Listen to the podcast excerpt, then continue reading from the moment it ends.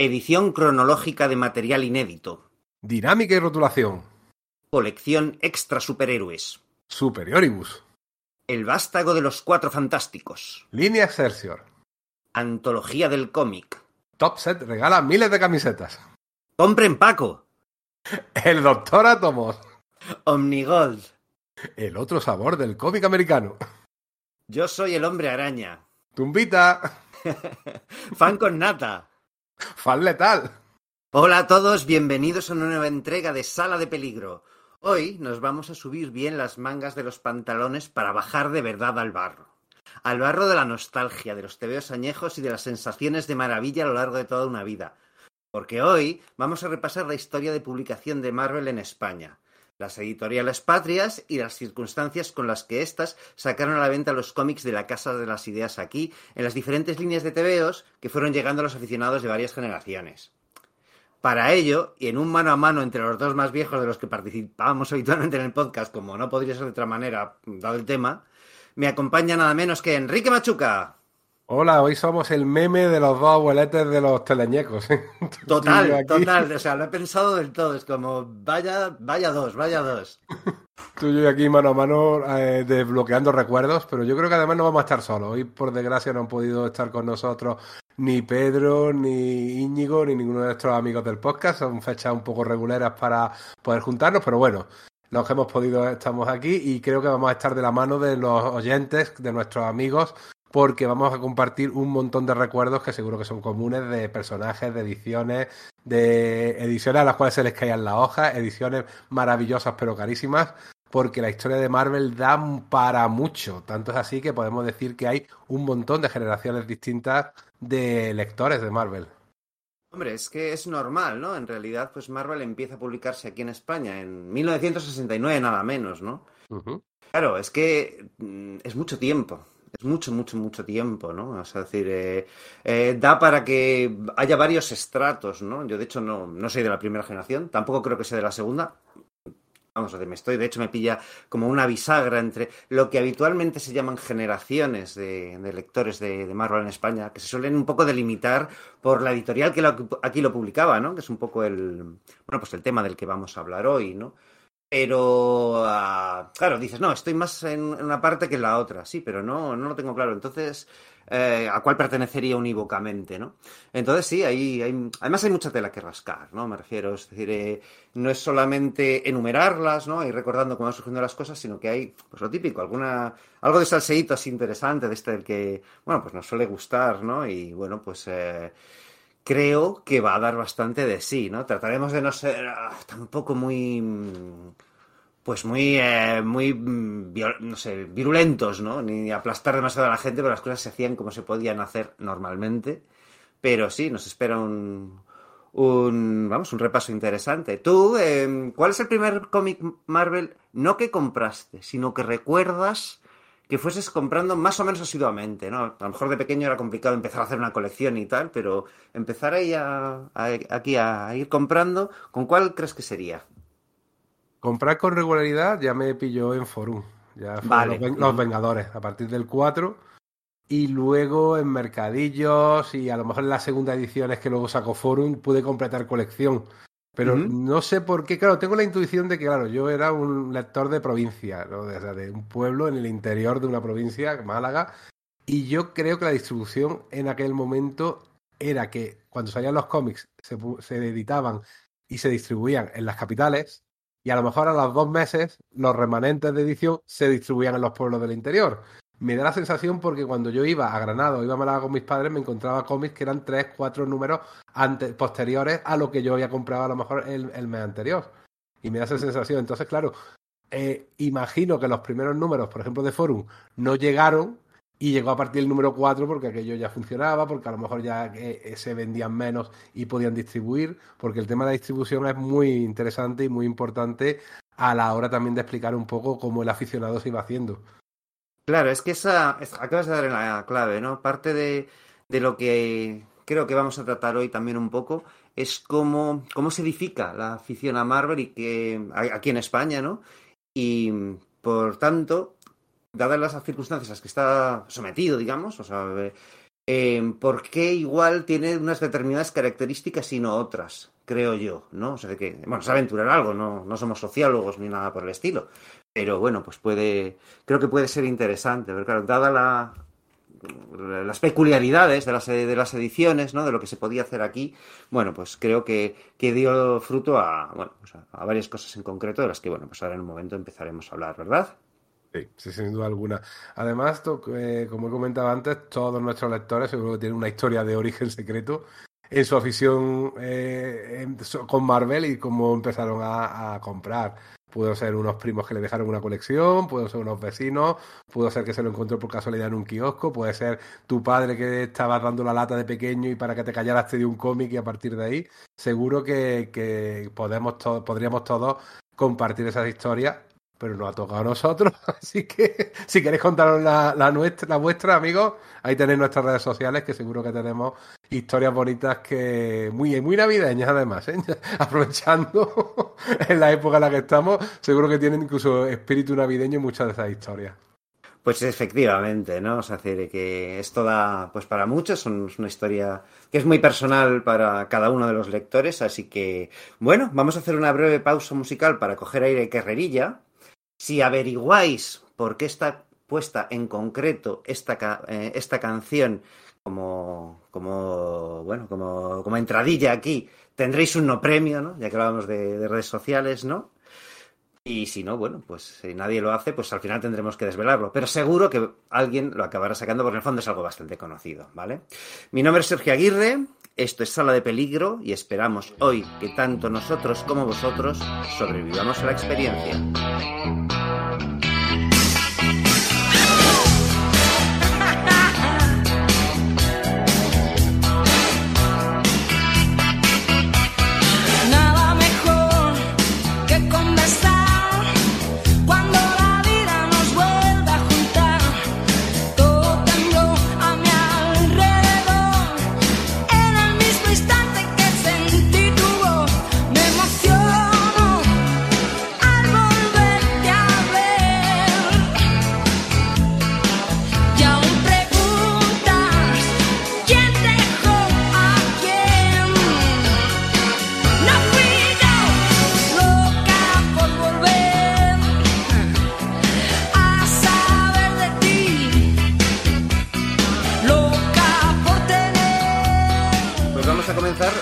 Por el principio, ¿no? Como hemos dicho un poco en la introducción, los cómics Marvel en España se empiezan a publicar en 1969. Los empieza a publicar Editorial Vértice, ¿no? Que es una, bueno, pues una, eh, editorial que eh, si no me equivoco, venía de las cenizas de otra anterior, que publicaba otro tipo de materiales, y eh, es llega a la, a la, publicación de cómics Marvel de una manera bastante curiosa, en realidad, ¿no? Porque aunque ya había publicado algún material de este tipo eh, previamente, pues eso, una editorial que se llamaba Manhattan, que había publicado pues eh, material de, sí, esa misma editorial que era Marvel, pero que antes se llamaba Atlas, ¿no? Material de guerra, relatos concretos y tal, y luego llegó a publicar algún material de Rohide Kid, ¿no? El personaje este del oeste, que ya era de 1963, con lo cual ya la empresa original norteamericana se llama Marvel, con lo cual, bueno, pues Manhattan en realidad sí publicó algo de, eh, de Marvel en España, se puede, se puede decir, siendo exactos y puntillosos, que sí. En realidad, bueno, como decimos, es Vértice la que en 1969 empieza a publicar lo que son los superhéroes Marvel, ¿no? Lo que entendemos verdaderamente por esto, ¿no? Vértice, antes de eso, estaba publicando principalmente eh, material de, de, Fleetway, ¿no? De la, de la, bueno, de la editorial británica esta, pues ya sabéis, eh, eh, Zarpa de Acero, Mite, Kelly, Ojo Mágico, y de Spider, ¿no? Que esto tiene un poquito como de, chicha, ¿no? ¿Tú te acuerdas de Spider, eh, Enrique? ¿Tú lo, leíste? Sí, sí, lo leí. Me encantaba ese personaje, además. Esas orejillas de punta que se parecía a Mr. Spock antes de que hubiera Mr. Spock, porque es anterior. O, a Namor un poco, ¿no? Porque también, es un poco antihéroe y tal, ¿no? Pues el tema es que este personaje es original, aquí se le ha conocido con varios nombres y ahora explicaremos un poco por qué, ¿no? Pero originalmente era de Spider, que es como ahora pues en Dolmen se está publicando, de hecho, ¿no? Que es lo, correcto, ¿no? Entonces, por algún motivo, Editorial Vértice publicó las aventuras de ese personaje como Spider-Man, ¿vale? Spider-Man, ¿no? Es decir. Y claro, eso provocaba una extraña eh, eh, eh, incongruencia, o sea, o, reiteración, ¿no? Porque aunque mm, aquí todavía no se publican los cómics Marvel, a, los a la gente de Fleetway no les sentó nada bien que en España la gente a la que le tenían cedida los derechos se tomasen esa libertad, ¿no? Para empezar, bueno, pues por respeto a, su propio personaje, claro, pero también porque Fleetway formaba parte, digamos, del mismo conglomerado que publica los cómics Marvel en, en, Gran Bretaña, en el Reino Unido, ¿no? eran. Eh, ay, lo diré ahora. Ah, se me, ha, se me ha ido. Sé que eran eh, Power Comics eh, y, eran. Eh, pues la, editorial para la que publicó Barry Windsor Smith esas primeras ilustraciones. Bueno, ya me, ya me vendrá. En cualquier caso, que eran parte de la gente que publicaba también el material Marvel en Estados Unidos, ¿vale? perdón, en el Reino Unido.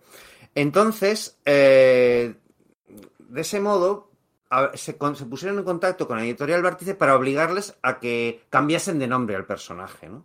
En Vértice lo vieron y dijeron, vale, de acuerdo, cerraron esa colección llamada The Spider, que venía en formato taco, ¿no? Que esto es algo de lo que hablaremos a partir de ahora, que es un formato así, pues como reducido, de muchas páginas, en blanco y negro, con una portada más bien pintada, ¿no? Mientras que el interior, bueno, pues efectivamente, como hemos dicho, es de, es en blanco y negro. Oldham Press. Oldham Press era el nombre de la, de la editorial esta de eh, que publica los cómics eh, Marvel en el Reino Unido. Que no es que no, no, no conseguía, no me venía, no me lo he apuntado porque era como que lo tengo muy en la cabeza y es como justo ese momento, pues nada, lo tienes en la punta. El nombre rarito, ¿eh? Hay que reconocerlo. Sí, sí, sí, sí, sí, La verdad es que, bueno, pues lo se me quedó en su momento cuando descubrí que Barry Windsor Smith, antes de saltar a Estados Unidos, bueno, pues había estado en... Fue donde publicó sus primeros pin-ups, ¿no? Y, pues, la, la buena respuesta que hubo fue lo que le animó a saltar. ¿no? bueno, que me, que me desvío, como, como viene siendo costumbre. Átame en corto, Enrique, que, somos los dos viajes del lugar y, ya sabemos cómo somos. Bueno, pues eh, el caso es que efectivamente Vértice cogió y cerró su colección de, de Spider-Man, ¿no? Y empezó otra eh, llamada eh, para publicar el resto del material de Fleetway, eh, empezó a publicar otra llamada The Spider, dos puntos, El Hombre Araña, ¿no? en la que seguía publicando material de estos tipos. Pero quizás a través de, a partir de ese eh, conflicto precisamente que había tenido con Marvel y con, y con Fleetway, Vértice se, se, pone a, se pone las pilas y dice, bueno, es que quizás esto es interesante, vamos a publicarlo en España, ¿no?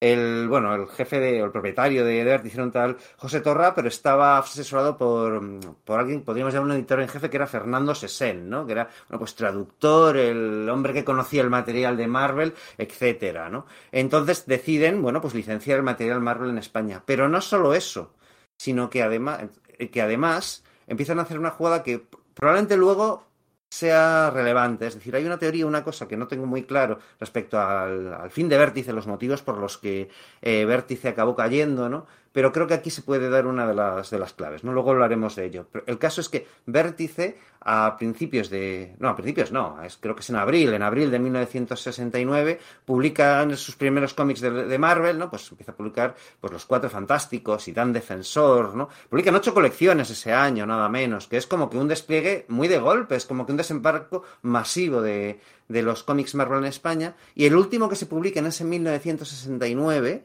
es Spider-Man.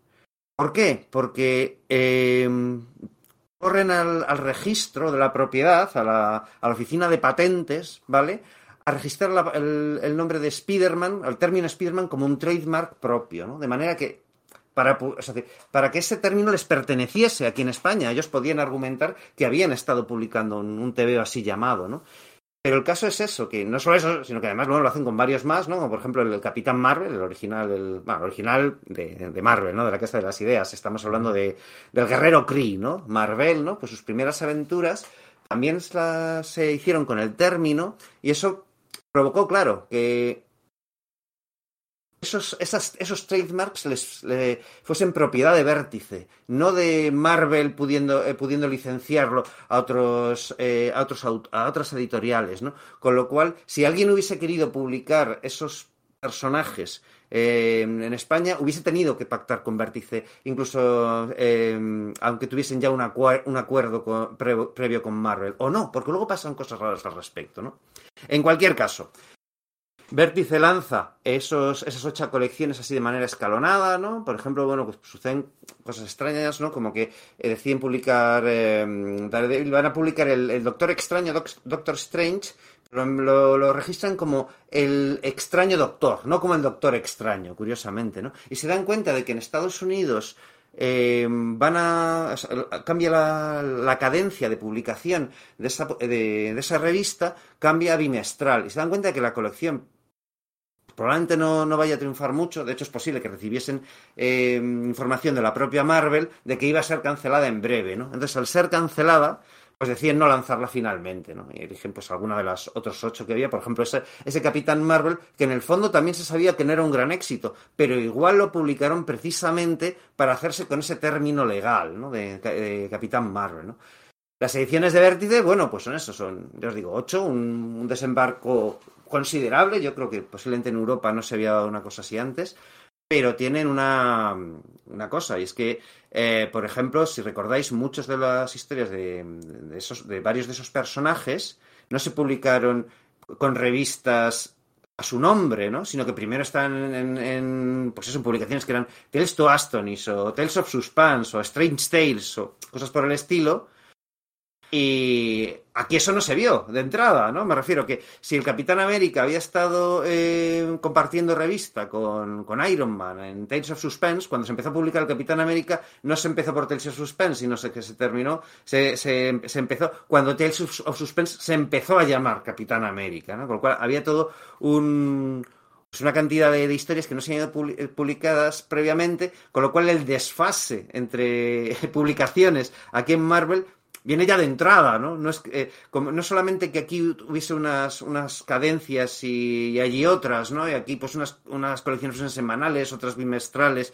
etcétera, sino que de entrada, claro, pues empiezas en 1969 publicando de golpe Los Cuatro Fantásticos y Spider-Man, que en realidad en Estados Unidos había empezado eh, un año después, eh, bueno, así, un año, más de un año después, y además, pues están todas esas pequeñas aventuras que, que no han sido publicadas. ¿no? Entonces, bueno, a pesar de eso y a pesar de las características de la edición de, Vértice, que básicamente eran ese formato, incluían en la, en la portada pues historias gráficas para, para adultos, ¿no? Efectivamente. ¿Por qué era eso? Interesante, eso es interesante. Eh, me ha gustado mucho lo que has contado del tema de Spider-Man registrarlo, porque me imagino que lo registraron sin la tilde. Perdón, sin el, sin el guion. Supongo que sí. que es como lo conocemos en España, Spider-Man todo junto y no Spider-Man.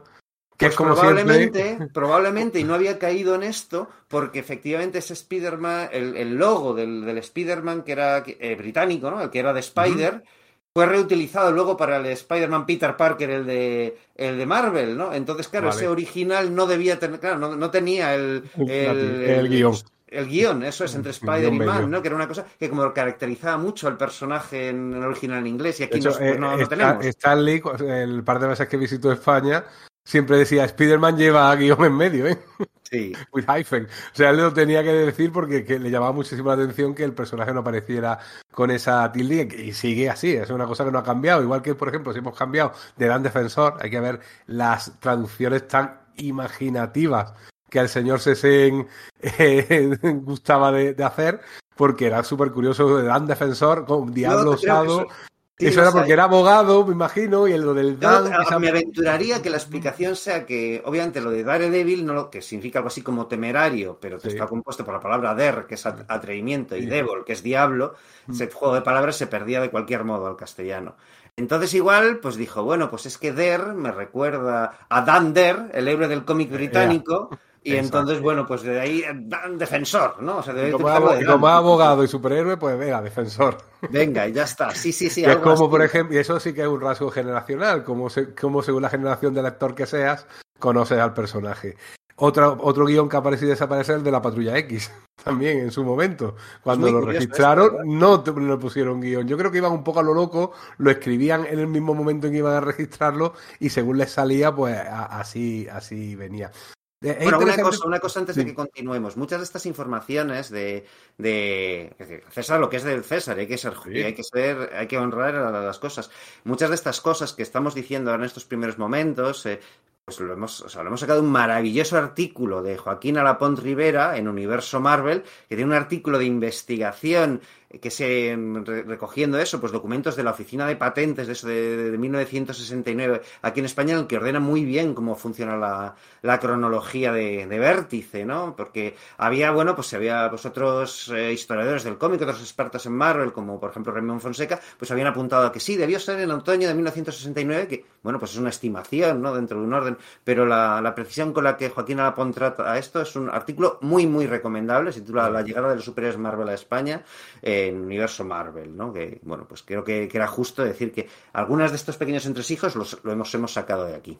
También interesante, ya que estamos acreditando, lo cual está muy bien, porque, a ver, nada de lo que es decimos viene de la nada, viene de los muchos cómics que hemos leído y también de muchos artículos, tanto Eso es. E, extranjeros como españoles, que vamos leyendo según vamos preparando. Pero bueno, nunca nos da tiempo o sería muy prolijo, pero también quisiera hacer mención del artículo que al final del libro, Marvel Comics, la historia jamás contada, escribieron Julián Clemente y Alejandro Viturtia, que también es bastante interesante Creo que también cogen de este artículo que tú dices información y aparte ellos la completan con algo un poco más historicista y no tan técnico como, como el artículo que has citado tú. Si queremos conocer, eh, leer sobre esa historia del COVID Marvel España, son dos buenos puntos de partida, desde luego. Y hay mucho de lo que rascar. Yo me, iría, eh, para explicar un poco por qué se editó al principio el famoso volumen 1 de Vértice, que era un tamaño pequeñito, eh, que estaba compuesto de páginas con viñetas recortadas de los cómics americanos. Sí, porque cada página tenía eh, pues, página y media. Una, no, no, no, página y media. Cada página de, de, de, Vértice lo que tenía era entre una y tres viñetas originales USA. Entonces se recortaban la, la, proporción contraria. Una página americana era página y media, dos páginas de Vértice. Claro, era un formato muy popular en España eh, por el tema de las eh, novelas del oeste o las novelas románticas de Corín Tellado, de Marcial La Fuente Estefanía. Era un formato muy parecido, también había colecciones de novelas de novelitas de ciencia ficción que tenían el mismo tamaño. Y eh, todo ello viene del hecho de que, bueno, aparte son cuestiones técnicas. Si tú resulta que trabajas con una editorial, con una imprenta, la editorial trabaja una imprenta que tiene las máquinas preparadas para publicar y te sale más barato publicar en cierto tamaño, pues tú lo que haces es adaptarte al tamaño. En vez de hacer que la imprenta se adapte al tamaño que tú quieres darle, tú te adaptas a la imprenta. Y parte de eso yo creo que tiene que ver con temas económicos. Pero otra cuestión era... Por ejemplo, la gente de Aleta aquí en España solía publicar eh, Invencible en un volumen más reducido porque efectivamente se, aprovechaba mejor el pliego, ¿no? Muchas es. Eh, es un tema básicamente de economía, de que de ese modo las tiradas eh, salen un poco menos, un poco más baratas, ¿no? Y a veces hay que ajustar esos márgenes, ¿no? Y, y como quieras que había una parte de la industria de impresión en España que se dedicaba a publicar libritos populares, que eran tremendamente populares en la España del año 50-60, pues heredaron ese formato. Además, hay una cosa muy curiosa que es lo que has comentado antes, lo de las historias gráficas para adultos. Sí, eso es muy importante, ¿verdad? Los cómics Marvel no eran para adultos en, Estados Unidos, eran para niños, adolescentes, y la sorpresa para Stan Lee fue que además los universitarios se sentían muy identificados con las historias que contaban y tuvieron un montón de fama y, fue lo que le dio el gran, eh, gran rampa de lanzamiento a Marvel, fue el caso que le hicieron los universitarios. Sí, pero, lo que eso estuvo en el tiempo, ¿no? Eso es, no fueron cómics para niños, sin embargo aquí teníamos eh, problemas con la censura y tenemos problemas con la ley de información de Fraga. Eh, ¿Qué pasaba? Antes la ley de información de, Fraga, que fue del año 60 y poco, no tengo aquí la fecha exacta, pero el año 60 y poco, eh, cuando tú querías publicar algo, primero lo tenías que mandar a la oficina de, censora, ellos lo leían, te lo anotaban y te decían si se podía o no publicar, y te decían lo que se podía publicar y lo que no. Lo cual era un tostón porque tenías que mandarlo con unos cuantos meses de antelación, pero por otra parte ya sabías acá tenerte. Porque una vez que tú conseguías el sello, o si se la colabas al sensor, tú tenías el sello de que aquello había pasado el filtro y lo publicabas. La ley de Fraga quitó eso, lo cual dice, oh, vaya, eh, ha, abierto el régimen franquista eh, la libertad de expresión. No. Resulta que tú publicabas y te arriesgabas que un sensor lo leyera a posteriori, te eh, quitara la edición, te la, te la paralizara o hiciera que la destruyera. La secuestrase, ¿no? Como la secuestrase. el término una figura que aún sigue existiendo en ciertos, en ciertos aspectos de la legislación española actual, ¿eh? recordémoslo, que ya le ha pasado al juez de alguna vez, o, a la revista Mongolia, eh, si no recuerdo mal. Y claro, eh, ahí ya había un problema, que tú tenías que tener mucho cuidado de si ibas a publicar cosas para niños que realmente las autoridades censoras, eh, los sacerdotes, la iglesia que estaba muy presente en la moral de la época, lo iba a ver bien o no. Si tú le ponías el, detallito de historias gráficas para adultos, ahí ya estaba diciendo, oye, si esto lo leen los niños, eh, no es culpa mía, yo he avisado en la portada.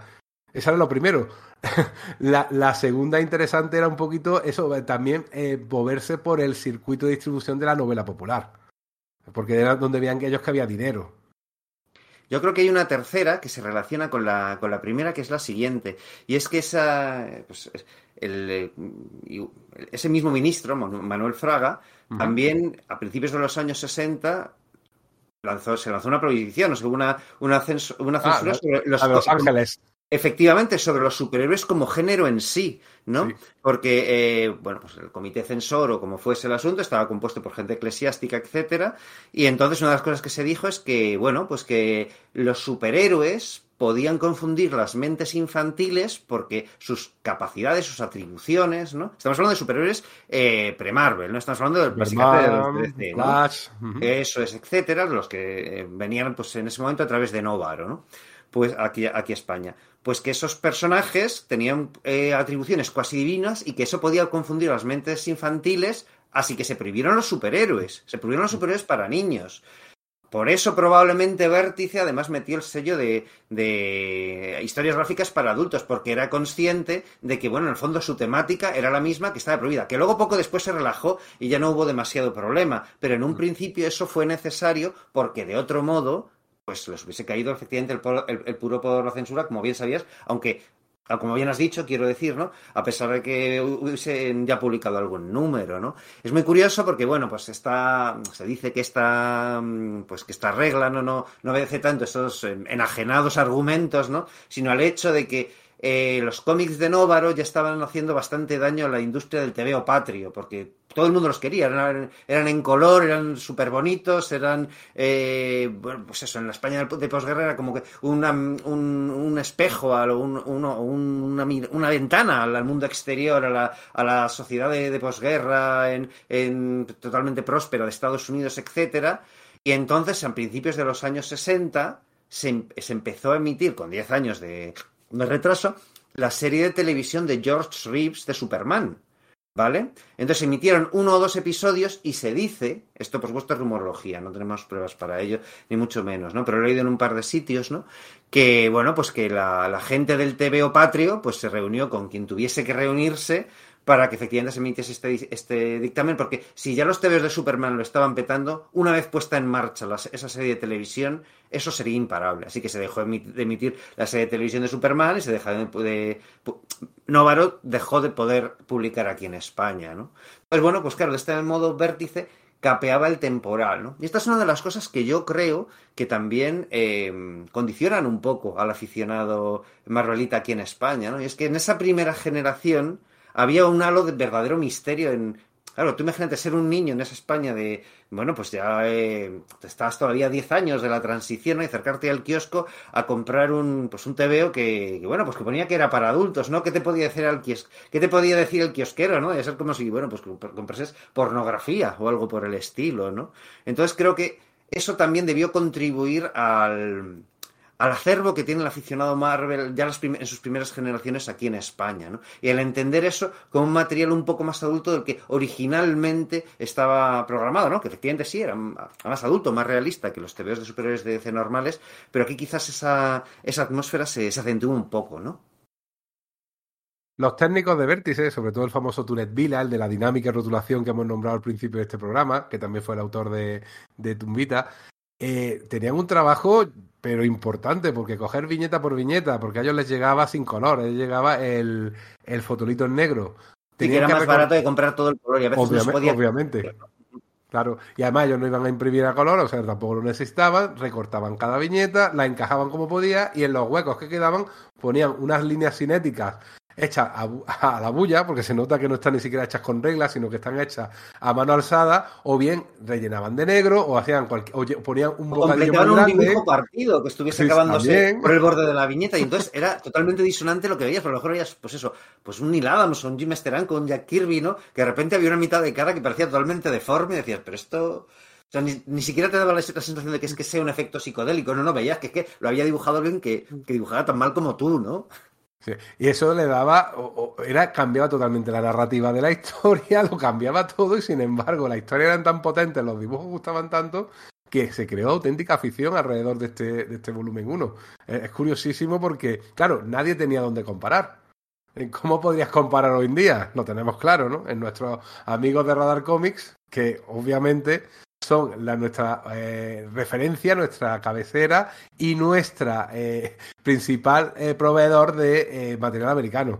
Si hoy tuviéramos Radar Comics, perdón, si en el año 69 hubiera habido un Radar Comics y se llega a presentar Vértice con lo que hizo, es que se lo hubieran tirado a la cabeza. Eso está clarísimo. Hoy, por suerte, las ediciones son súper respetuosas, algo que comentaremos un poquito más adelante, que a partir de, de finales de los 80 empieza a haber una línea de convergencia entre la calidad de, los cómics americanos, incluso a veces superándolos en temas de impresión y de papel, y hoy en día, pues la calidad es pareja. ¿Que tú quieres seguir tus colecciones en inglés?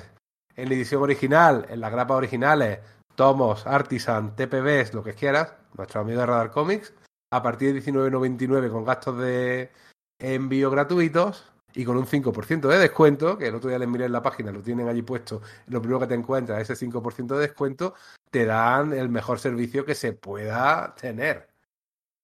Sí, adquiriendo lo que son, bueno, pues todas las, novedades, ya sabéis lo que antes era el previews, pues dos meses antes de que salgan los, los TVOs en Estados Unidos, pues tú los, en su intuitiva página web, pues los, bueno, pues te haces tu, tu pedido y te llega a casa, pues, eh, pues con su, con su bolsita, con su baking board, y si no, bueno, pues siempre podéis, ya sabéis, ¿no? Visitarlos en su tienda ahí en, en el barrio de Malasaña y en Madrid, ¿no? Que es una tienda así pequeñita pero llena de encanto con, bueno, pues toneladas de material norteamericano. Es un placer ahí, pues siempre ojear sus cajas y charlar con sus dependientes, que claro, son gente que sabe muy bien de lo que, de lo que habla. Claro, que, es precisamente lo que no pasaba en aquel momento de vértice, ¿no? no había ninguna información. había una sola, yo creo que solo había una posibilidad de saberlo, y era eh, la gente que viviese cerca de bases norteamericanas, ¿no? En plan Rota o, eh, Torrejón en Madrid, eso es, eso es, ¿no? Que ahí sí que había un cierto pues intercambio cultural, digamos, entre, bueno, pues los, los cómics que llegaban para las, para, para las familias de los, de los soldados norteamericanos y algunos pues salían fuera, ¿no? Pero aparte de eso, mm, tampoco había o no estaba popularizada la existencia de fanzines. Es que, eh, eh, hablando de, Marvel, ¿no? Quiero decir, es que además tampoco había puntos de venta donde esos fanzines podrían haber sido distribuidos. No existían librerías especializadas, ¿verdad? Entonces, bueno, pues que estamos hablando de tropelías, ¿no? Porque efectivamente lo de Dan Defensor Estela Plateada en vez de Silver Surfer, pues tiene hasta su encanto. Yo creo que sí que lo tiene, ¿no? Pero claro, hay traducciones, como alguna que hemos comentado ahí en la entrada, que es muy loco, con el número de los Vengadores, de qué pasó con Scorpio, ¿no? Que era un, rótulo de una primera página de un cómic en la que se veía un personaje corriendo y se, le, y se veía ahí pues la ciudad em, con pues, un cartel, eh, como un poco como hace, pues, hacía un Will Eisner Esteranco de que el título estuviese integrado en el escenario de la primera página, ¿no? Y entonces, bueno, pues en vez de, como eso era muy complicado de rotular, se puso ahí un, pues un parche en blanco y, como si fuese un cartel, pues eh, compren Paco, compren Paco, nada menos. Esto es como. me parece súper chanante eso. es una. Es una, locura. Y eso es quizás lo más, extremo, ¿no? Pero efectivamente se, se cometían tropelías que en ese momento no parecían tropelías, porque es que en el fondo, bueno, pues el cómic eh, norteamericano no tenía otra, otra forma de entrar aquí, ¿no? Como ya, como ya decimos, y el cómic español, pues en realidad, pues tenía valores de producción, pues similares, ¿no? A pesar de los esforzadísimos eh, talentos de, los autores patrios, etcétera, bueno, pues es que era una cosa como de, andar por casa, ¿no?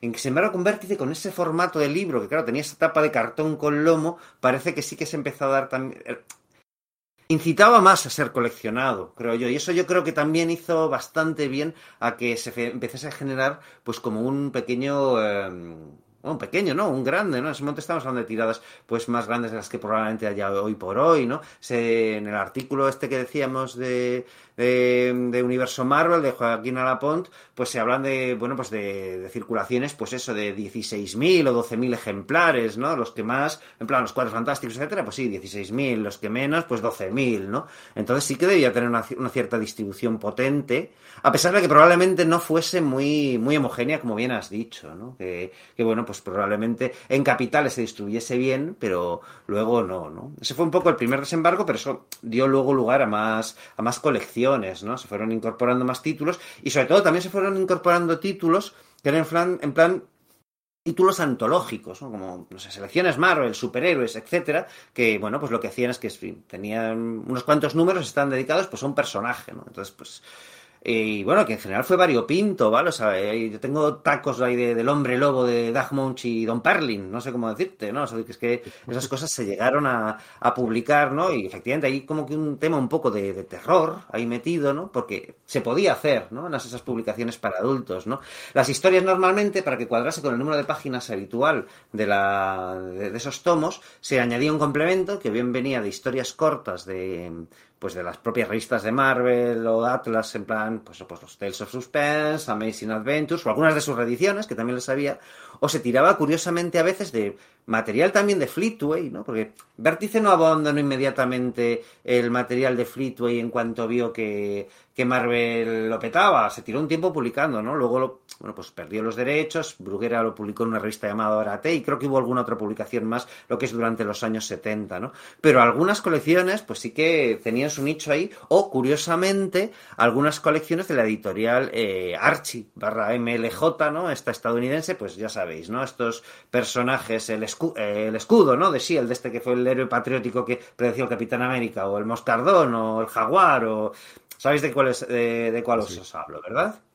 Sí. Otro rasgo distintivo de esta edición eran las portadas. Las portadas pintadas que, que, tienen dos razones. Primero, la razón familiar para encontrar ese nicho de mercado de la novela popular, porque en esas novelas populares de Marcial La Fuente Estefanía o de Corín Tellado, las portadas eran pintadas. Eran cuadritos pintados bien a óleo, bien a acuarela, watch, eh, con una escena que más o menos te podía representar, más o menos genérica, la verdad, porque eran intercambiables, el, interior. Y aquí imitaron la misma propuesta. Además estaba el tema de no tener o bien acceso a la portada original o bien que la portada original, como había que retocarle los rótulos porque no venía por capas, sino que aquello venía una sola imagen, no como ahora que te mandan el PDF o el PSD o el, formato que sea eh, digital y tú puedes eh, coger los distintos elementos de la portada, cambiarlos como te dé la gana y es una maravilla, pero en aquel momento lo tenías que hacer a mano. Y le resultaba más costoso manipular ese, esa portada original, cambiarle los rótulos y tal, que hacer tu propia portada. El logotipo era inventado muchas veces, una adaptación un poco rara, debajo venía la traducción. a veces te ponía Dan Defensor y te ponía debajo que era Daredevil.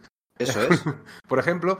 Y, bueno, la patrulla X-Men, ¿no? con lo cual estaba ahí el contraste, efectivamente, de decir, ¿por qué lo han, ¿por qué lo han traducido así? ¿Y por qué no llama Hombre X? Bueno, quizás porque en los colegios se daba francés en aquel momento y muy poca más sí, claro, inglés. Digo yo, se me ocurre esa cosa como, como respuesta tonta porque realmente no lo sé. Y, pero eh, bueno, los dos grandes artistas de las portadas de Vértice, míticos para muchos, eran Rix y eh, López Espí, sobre todo López Espí que hacían básicamente lo que podían. Yo no soy muy fan de esas portadas, pero sé que una generación de lectores son míticas y cuando se han reeditado, que se ha hecho en un par de ocasiones esas portadas en tomo, han funcionado muy bien. Incluso ha habido revival de, de, de, Recientemente se han hecho tres, tres eh, tomos, quiero recordar, parte de Olmen, no sé si ya lo he hecho, lo que son las portadas de las de las revistas de, terror, ¿no? Porque, bueno, pues eso, también, también se publicaron títulos más de terror y no solo eso, sino que eh, Vértice tenía sus propias historias de terror, que pues eh, recurría a la agencia de selecciones ilustradas o se compraba de, de otros lados. Y de hecho esas, esas publicaciones de terror sí que cambiaron de formato al entrar en los años 70, ¿vale? A un formato más parecido pues digamos, a pues una revista, ¿no? Con grapa eh, eh, más alta, ¿no? Más alta, más grande y ancha que el cómic americano, aunque menos gruesa, con menor bueno, no, igual de gruesa que el, que el, equivalente en, norteamericano, quiero decir, pero más, menos, más fina que el, que el formato taco de vértice, quiero decir, ¿no? Y ahí pues, pues son colecciones como Escalofrío, Phantom, pues iban publicando pues diversas cosas de terror, porque además parece ser que la censura también cambió en ese momento y obligó a que los relatos que fuesen para adultos adoptasen ese formato. Cosa que a Vértice le obligó a, a lanzar su volumen 2, ¿vale? En el cual eh, se abandonó ese formato taco, pero no se abandonó de golpe, ¿vale? Así que yo no sé hasta qué punto esto de lo de la censura es del todo verídico, ¿ok? Porque hay, eh, pues, algunas eh, colecciones que empezaron antes, otros empezaron después a hacer esa transición a, a, un formato, digamos, revista, también en blanco y negro, ¿vale? Pero en el fondo más parecido al, formato original norteamericano y sin tener que remontar las viñetas, ¿vale?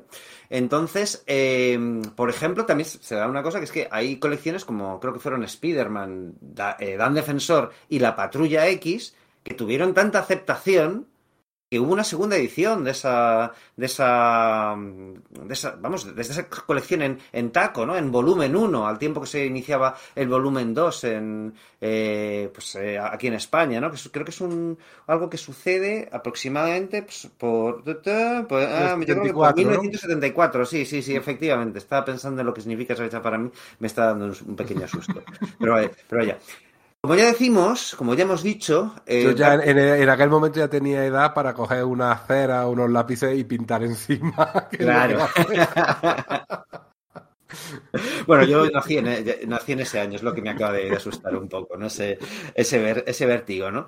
Pero hay una cosa que también conviene resaltar. Efectivamente, parece ser que Vértice se había hecho con una forma pues un poco picaresca, ¿no? Con los derechos de, de los trademarks de Marvel aquí en España, pero debió algo debió pasar, ¿vale? Porque en medio, en 1972, Editorial La Ida, que era una, pues una, una subsidiaria de, de, FER, ¿no? De, FER con H en medio, entre la F y la, y la E, ¿no? Lanzó en su colección Teléxito un par de tomos en tapa dura que recogía material Marvel, ¿no? Uno de los Cuatro Fantásticos, recogiendo pues unos números de, bueno, pues de la última etapa de Jack Kirby, ¿no? Contra el Doctor Muerte que bueno, pues también se habían remontado cosas, se habían suprimido páginas, se habían puesto viñetas en los huecos de en medio, etcétera, pero sí que más o menos mantenía el, formato norteamericano y otra, y otra llamada Superiores Marvel, un poco con las mismas, características, recogiendo episodios variados, pues creo que del, Capitán América, de Iron Man y de Hulk, si mal no recuerdo, ¿no? Yo no he tenido ese ejemplar, pero sí lo he visto y sí recuerdo, bueno, pues Iron Man se estaba pegando contra Latigazo, por ejemplo, ¿no? Es lo, los, esos recuerdos que tengo de eso. Con lo cual, ya en 1970 a Vértice se le estaba empezando a escapar un poco el control de, esa licencia que estaba demostrándose que le funcionaba muy bien, ¿verdad? Sí, sí, totalmente.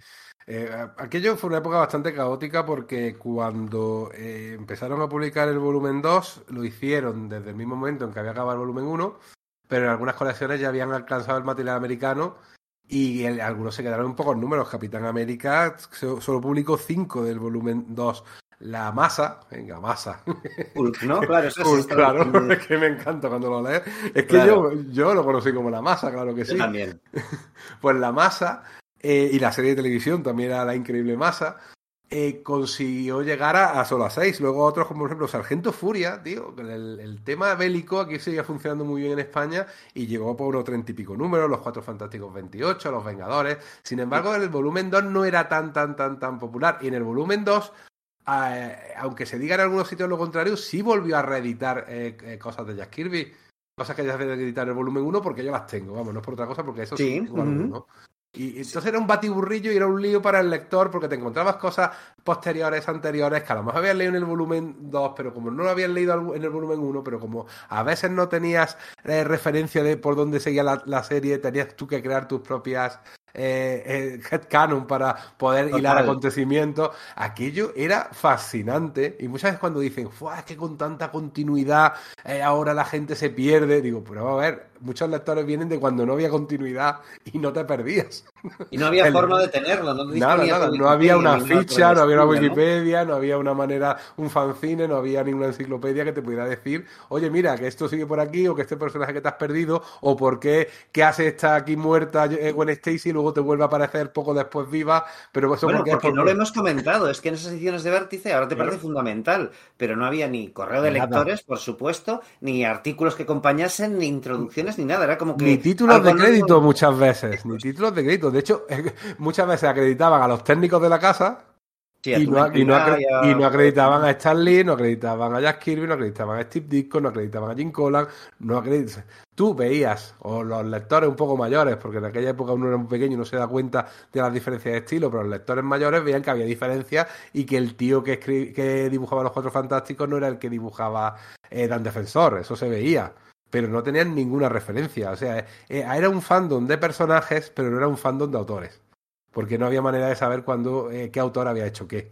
Eso es, que había, habría quien pudiese intuir, ¿no? Que ese, que Jim Collan, ese que había en, lo que se publicase el Doctor Extraño, podía ser el mismo de Dan Defensor, porque tiene un, estilo muy particular. Pero en realidad no, no existe esto. Mira, has abierto un par de melones que me parecen bastante interesantes, ¿no? Que es, eh, primero, el Capitán Marvel, por ejemplo, y Namor, creo que solo tuvieron dos o tres números en ese segundo volumen de Vértice. Sin embargo, el Sargento Furia sí que tuvo muchos más, ¿verdad? Pues eso, es, claro, también te habla de las de los gustos de la España de la época. Es decir, que pero dices, no, es que las series populares en, Marvel eran estas. Sí, pero en Marvel en Estados Unidos. Es que a lo mejor tiene una implantación distinta en España, ¿no? Siempre se dice que la, que la Marvel inicial, el título más flojo fue la, Patrulla X inicial, hasta que no llegaron Roy Thomas y Neil Adams, ¿no? Por no hablar, por supuesto, luego de Chris Claremont, Dave Cockrum, etcétera, ¿no? Pero da la sensación de que aquí en España la Patrulla X original, la de pues, Jack Kirby, Stan Lee, Werner Roth y Roy Thomas y Don Heck, era enormemente popular, porque se lanzó una segunda edición de ese volumen 1, como digo, cuando ya en teoría ya había que ir retirándolo y pasarlo a ese formato revista en plan fan, Phantom, ¿vale? una cosa pues que estaba pues digamos reservado a cosas que, o sea, a publicaciones que habían tenido bastante éxito, ¿no? No solo eso, a mí me pasado una cosa muy curiosa, me ha pasado tres veces en mi vida con gente totalmente separada entre sí, ¿no? A gente mayor que yo, no mucho mayor que yo, ¿no? Pero sí, pues no sé, cuatro, cinco años, lo que sea, hablar con ellos, comentarles de que te interesan los cómics y decir, y contarte la misma anécdota por separado, que era que, bueno, es que a mí me gustaba mucho la Patrulla X, ¿no? Que lo leía en los tacos estos, me gustaba muchísimo, era coleccionista, tenía cinco ejemplares seguidos, ¿no? Algo por el estilo, ¿no? Claro, tú te ríes, ¿no? Pero claro, eso igual significaba muchísimo para, para esta gente. Pero a lo que voy es que esta gente era como que fan, decían que eran muy fan de la Patrulla X, pero que luego no, pues eso, no, no conocían las, las, eh, las, eh, las iteraciones posteriores de, de, los personajes en este, en este formato volumen 2, solo lo conocían a través de este formato taco y que de hecho que cuando en 2000 vieron la película esa de X-Men, dijeron, pero ¿esto qué es? Esto es un, es un plagio de la patrulla X, ¿no? ¿Por qué no, no se llaman igual, luego no deben ser los mismos. y el protagonista, el no este, no, no salía los TVOs que yo leía, ni Tormenta, ni. ni pero Cíclope. Cíclope. el profesor X y Jean Grey, ¿no? Y luego, claro, decía, no, y salía uno que era como la bestia, pero pintaba, pero era azul, tenía pelo azul, ¿no? No, no, era, el que yo conocía, ¿no? Entonces, ¿eso es un plagio o qué pasa? ¿no? Entonces le tenéis que explicar, no, es que los cómics continuaron, eh, se fueron cambiando los personajes, entonces esta película, estas películas lo que hacen es adaptar, pues bueno, pues un poco eh, pues condensar un poco todas las historias, cambiando un poco el orden en que sucedieron las cosas, pero gente que efectivamente decía que le había gustado mucho la Patrulla X de pequeño, ¿no? Y ya te digo, me ha pasado tres veces en mi vida, que es lo que me, maravilla, ¿no? Esta anécdota. Y de gente que, pues, por supuesto, conocía a Spider-Man y conocía a los Cuatro Fantásticos, porque, bueno, pues en esas épocas los TVs eran más populares que, que quizás ahora, ¿no? Pero de lo que eran fan, eran de la Patrulla X. Era muy llamativo el grupo. A mí me gustaba también mucho eh, la patrulla de aquí original porque también pillé. Yo todo lo que pillé de, en mi infancia de, Marvel era heredado o bien prestado. Bien por amigos, el padre de uno de mis mejores amigos, el padre, ¿eh? leía cómics y me los dejaba. Los vecinos mayores que tenían 5 o 6 años más, más, que yo, claro, llegaban a cierta edad y cuando llega a cierta edad, pues ya tienes que dejar los cómics, era la norma. Era la norma. Era, una transición a la vida adulta. ¿Y qué pasa? Que mm, o los tiraban o se lo daban al vecinillo este que se tiraba todo el día leyendo, que en este caso era yo. Entonces has nombrado lo de Sargento Furia y yo recuerdo, por ejemplo, una, una escena en la cual a, a, Sargento Furia y a los comandos aulladores los iban a fusilar. Y yo no recuerdo haber pasado más miedo en mi vida que yo pensaba que lo iban a matar. Estoy hablando de un niño de 4 o 5 años. Ese tipo de recuerdos están ahí. O puedo recordar, por ejemplo, a una historia, pues debe ser de los primeros 5 o 10 números de los Cuatro Fantásticos, la primera aparición del marionetista. Sí. creo que además lo, lo, tradujeron como marionetista, luego era, fue el titiritero y depende de, de la edición lo traducen de una manera u otra. Y recuerdo perfectamente que cogió la muñequita de, de la chica invisible, le apretaba los tobillos y ella caía al suelo. Sí, y eso te provocó. Claro, eso dices tú que era súper guay. Y luego lo veis, y ahora con, con mi edad, casi cuarenta y pico años después, dices tú, lo que había una narrativa de la leche. eso era genial. Saber cómo apretaba y el, causa y efecto, decías tú, este tío era un genio. Ah, y, luego el, final de ese episodio, ¿no? Con, con, el tío que se ha caído y se ve la marioneta en el suelo. es, muy bueno, es muy, muy, bueno. muy bueno. Muy bien, verdad. Ese final que no te enseñaba el cadáver en el suelo real, pero sabías que sabía lo, había muerto, obviamente. A la, a la, marioneta en el que sí, Y sabías lo que le había pasado. Era, era una maravilla. Entonces, claro, eso entraba muy bien. Era, una, era algo nuevo, distinto.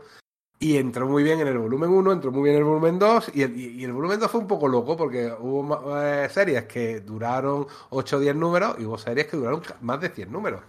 Por ejemplo, esto que digo, la Patrulla X se publicó, digamos, toda la tanda original hasta los episodios de Neil Adams, hasta el episodio de Salvus Thema, ese último contra Hulk. Vamos, yo lo tengo así. Quiero decir, el único taco que tengo de la Patrulla X es precisamente es la lucha contra los Thanox y contra eh, luego contra Hulk, ¿no? Que está dibujado por Salvus Thema. Entonces, no pasó por el volumen 2. Directamente, es decir, se reeditó el volumen 1 de nuevo y cuando luego, a partir de 1975, pero no todas en 1975, sino que fue un proceso gradual, se fue pasando al volumen 3, a la Patrulla X se le concedió título, pues, pues eso, en el volumen 3, y se empezó a volver a reeditar por los episodios de, de Lee Kirby, y se continuó por los de Werner Roth, y se llegó luego pues a los episodios de, de Len Wein y, y, Dave Cockrum, y a los de Chris Claremont y John Byrne, etcétera, ¿no? Pero es curioso ese tema de lo, de los volúmenes y lo del headcanon, ¿no? Yo creo que esto que has dicho del headcanon es bastante importante porque a mí me pasaba lo mismo, ¿no? no Además eres un niño, no puedes disponer de todo, no, tiene, no, no puedes comprar todas las colecciones.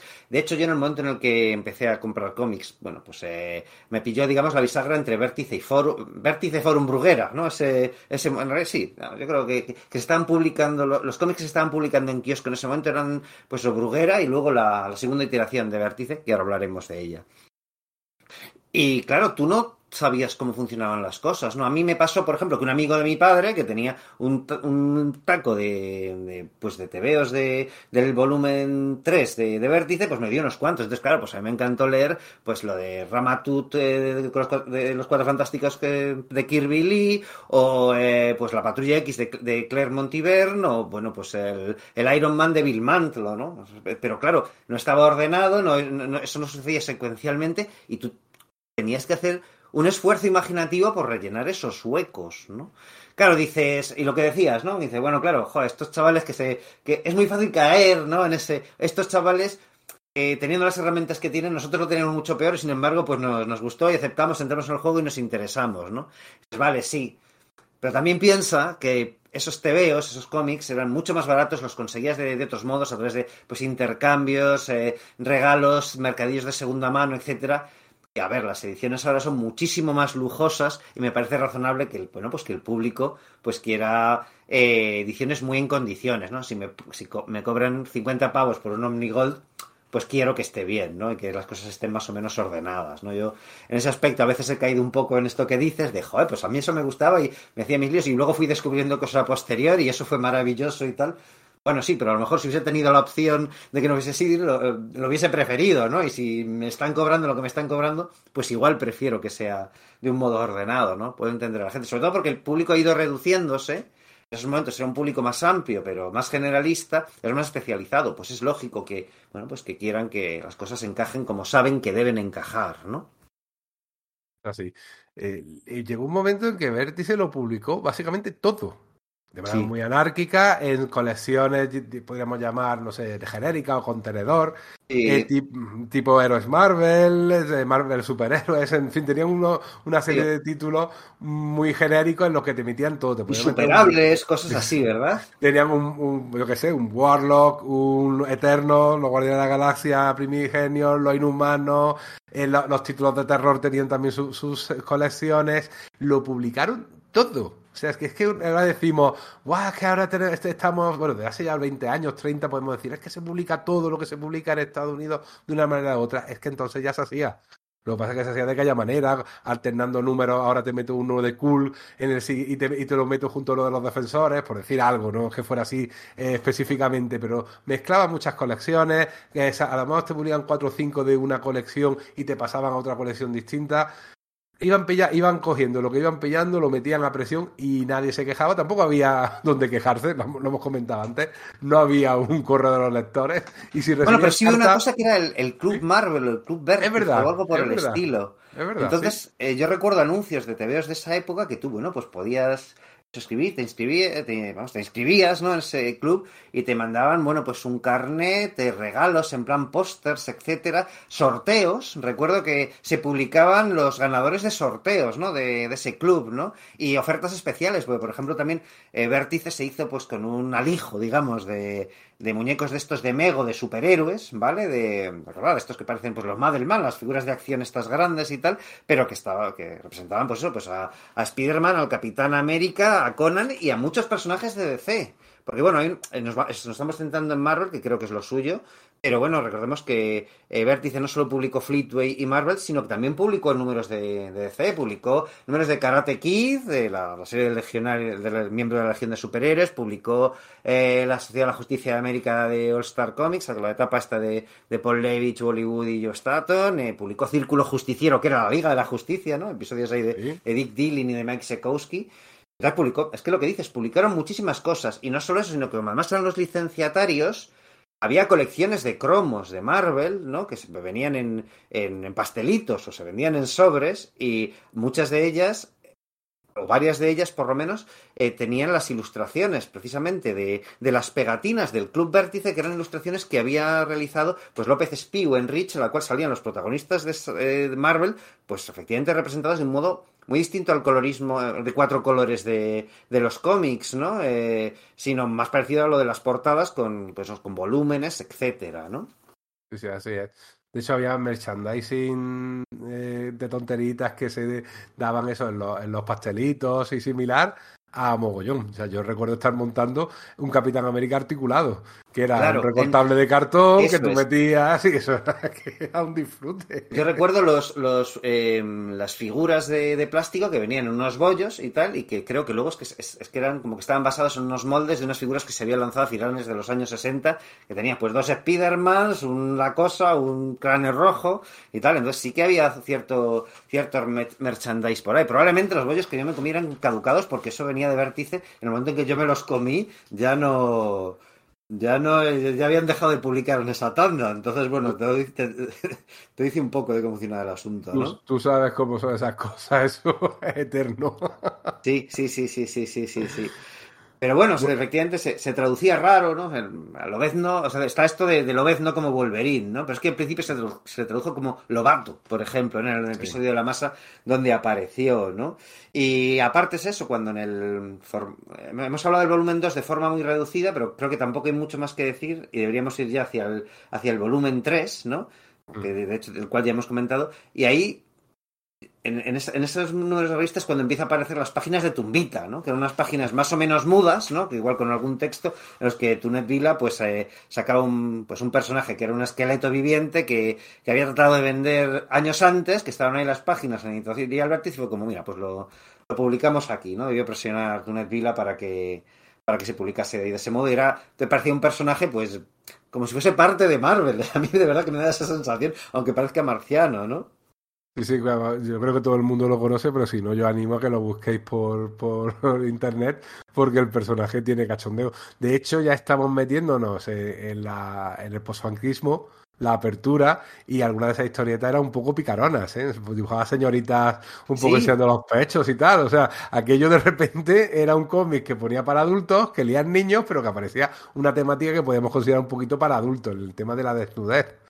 Eso es, ¿no? Que, que vaya, es decir, en el punto en el que estamos, porque estamos hablando a partir de 1975, todavía estamos en el franquismo, aunque sean sus últimos estertores, pero igual esa idea pues no parecía tan rara en un TV que se suponía que estaba destinado para adultos. Mira, otra cosa que me parece curiosa es que eh, también se publicaron los, los magazines Marvel, ¿no? Que, que, publicaba a través de sus sellos Curtis, la, editorial estadounidense, ¿no? Pues, pues ya lo sabéis, Savage Tales, eh, eh, Marvel, Marvel Preview, no, ¿cómo se llama? Era Marvel Preview en la que aparecía Star Wars. El otro día estuvimos hablando de esto. o Premiere. O Marvel Premiere, sí, joder. No puedo creerme que me, que me esté confundiendo con esto. Bueno, en cualquier caso, los, los magazines Marvel, ¿vale? Que eran en, en, original en blanco y negro y con unas portadas pintadas también. Claro, al ser traducidos aquí en, en España, pues parecían como si fuesen una, uno más de la, de la línea de cómics de Vértice, ¿no? Como de Rampaging Hulk o tal. Pero eso sí, las portadas pintadas esas se conservaban las originales, no se, no se obligaba a López Espía a hacer una igual, ¿no? Probablemente porque igual tenía más complicación técnica tratar de, de, reproducirlo de ese modo, porque en ese momento las portadas de López Espía ya son menos pintadas, ¿no? Tiran un poco más de colores planos, probablemente por la increíble producción que, a la que tenía que, que dar salida porque, como, como bien ha dicho Enrique, se publicaba muchísimo. Igual no se publicaban todos los números de todas las colecciones, de hecho casi seguro, ¿no? Había cosas que se quedaban colgadas, pero que casi todas las cabeceras la tocaron, eso seguro. Igual sufrieron algunas de estas como eh, que, que, eran ya colecciones genéricas en, Estados Unidos, aquí se publicaron algunos números y, y, y, ya no ya no los siguientes, puede ser, pero se publicó hasta, no sé, Woodcock, por ejemplo, ¿no? Que es como que o sea, ir a que es buscar en el fondo del barril de personajes Marvel que han sido publicados en España, ¿no? Y además entró Conan, eh, vía Marvel, pero entró Conan, pero es que Eso entró es. toda, todas las historias de artes marciales y, la, y convivían a su vez eh, con eh, las historias de, los fin, de mediados del año 70 y finales del año 70 de, de Los Vengadores, con John Byrne, con George Pérez, aquello era un batiburrillo realmente maravilloso. De hecho, hay un sitio donde tú puedes encontrar estas ediciones de, de Vértice. ¿Cuál es? ¿Es el que yo creo?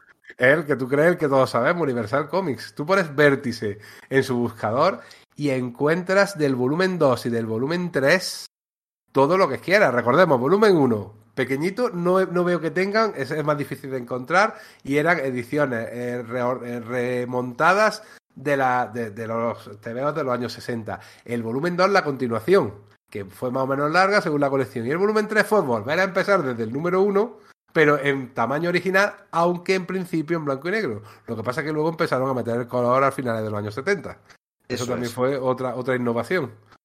Cosa a la que a la que ahora iremos. Pero entonces eso, en Universal Comics dices que, que ahora mismo si yo miro Mira, hay... Yo estoy ahora mismo viendo eh, Triple Acción 8 eh, y Triple, triple Acción era como la los defensores. Se los defensores, que es muy curioso porque sí, Triple señor. Acción era como se reeditaba a los Vengadores en ese momento, pero de algún modo le asignaron ese nombre a los defensores. Eh, o, en, o, en, el volumen 2 de los Vengadores, eh, en el número 36, que lo tengo aquí delante, es la portada de Dave Wenzel de, el, de la pelea contra el, el Korvac, de la saga de Korvac. Ah, claro, sí, sí, sí. Aquella sí, que aparece en la curioso. silueta es súper curiosa. O sea, te puedes encontrar un montón de, de, los cómics de aquella época que si alguien tiene mezclados con los Zarpadacero, con los Flash Gordon, con los Relatos Salvajes, con el, con, con el Hombre Enmascarado. O sea, que era, una, un, era la eh, gran editorial, La Guerra de los Mundos, que el Reven también lo publicaron claro. dentro de Héroes Marvel.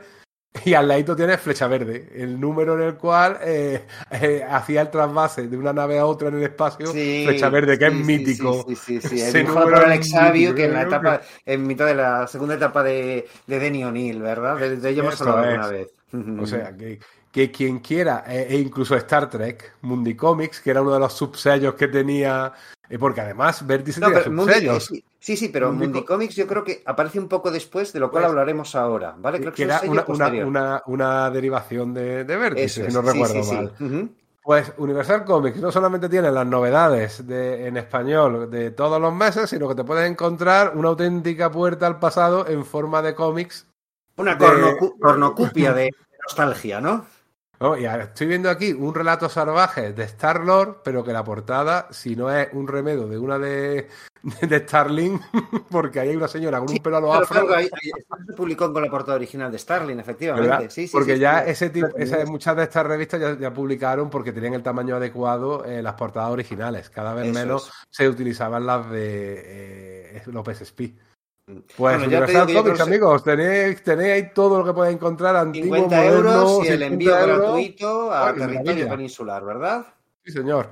Excelente sí, servicio sí. de envíos y bueno, pues como veis, pues eh, pues encontrar auténticos tesoritos ahí, ¿no? O sea, es, es, es, muy grato, muy grato. Muy y si grato. ya nos metemos los 80, que yo empezaba a complicarse. Pero todavía no hemos dejado los 70 del todo. En el 76, por ejemplo, ya empieza a salir algunos pues especiales de Navidad, ¿no? Que es una cosa curiosa, de, de Dan Defensor, bueno, de ¿no? O Iron Man.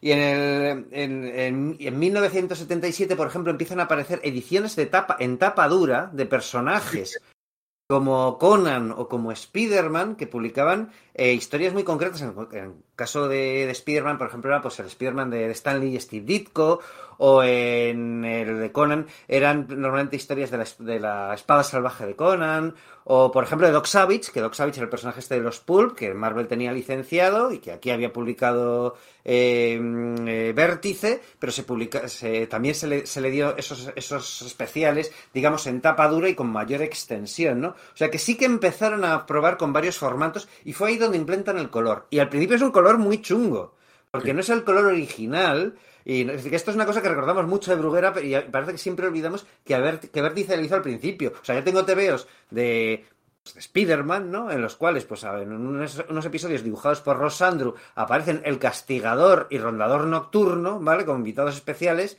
Y tendrías que ver cómo está coloreado, ¿no? No es ya que el castigador tenga, pues, guantes eh, rojos y creo que botas azules. Es que rondador nocturno, su piel en vez de ser azul es amarilla y el, y el rojo de su uniforme, las bandas estas de, de, su uniforme, pues eran rosas en vez de rojas, ¿no? O sea que la llegada del color igual decepcionó a algunos. Era un mal bastante común en las ediciones europeas de, de, Marvel en aquel momento porque, como hemos comentado, era caro. Era caro recepcionar los, los, fotolitos y era caro reproducirlo y era caro eh, hacer algún tipo de adaptación que era necesaria. Entonces, si te pones a, colorear, pues lo coloreas. Y a veces muchas de esas ediciones venían del extranjero. Eran ediciones alemanas, ediciones de países del norte, que eh, se ponían de acuerdo con la editorial española y les compraban los fotolitos con esos colores.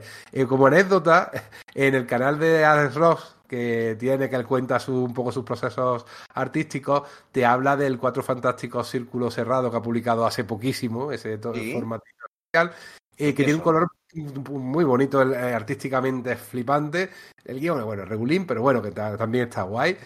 Y, y, cuenta él que la inspiración para ese color tan chillón que tiene fueron precisamente esas ediciones mal coloreadas de, europeas y te, enseña a cámara un Doctor Muerte amarillo.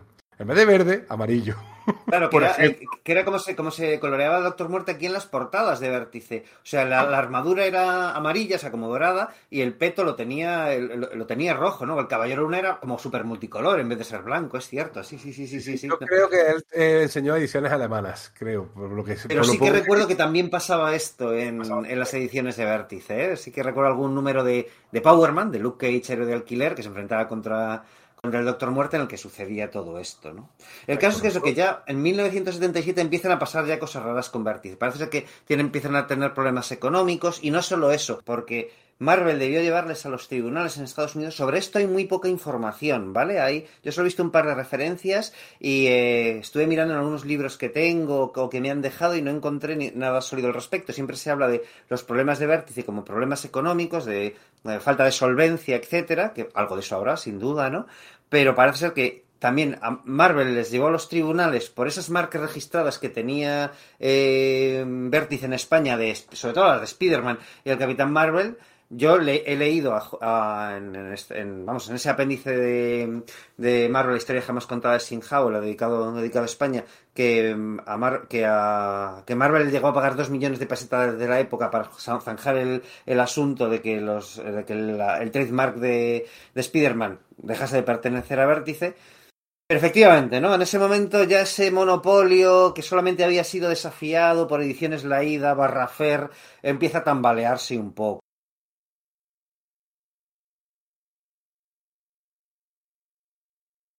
Editorial Bruguera, que era el gran gigante editorial, sobre todo del TVO eh, de aquella época, bueno, desde hacía bastante tiempo, ya consigue arrebatar a los derechos de publicación de, algunas, de, de algunos TVOs Marvel, ¿no? La verdad es que son TVOs más bien de segunda, ¿no? O sea, porque sí que es verdad que, por ejemplo, está Star Wars, que los TVOs Marvel de Star Wars, que sí que lo petaban, ¿no? Y lo publicaron en varios formatos, ¿no? Pero el resto, bueno, pues son quizás 2001, pues decir, bueno, pues todavía era una licencia, ¿no? El resto eran, pues, pues cazar...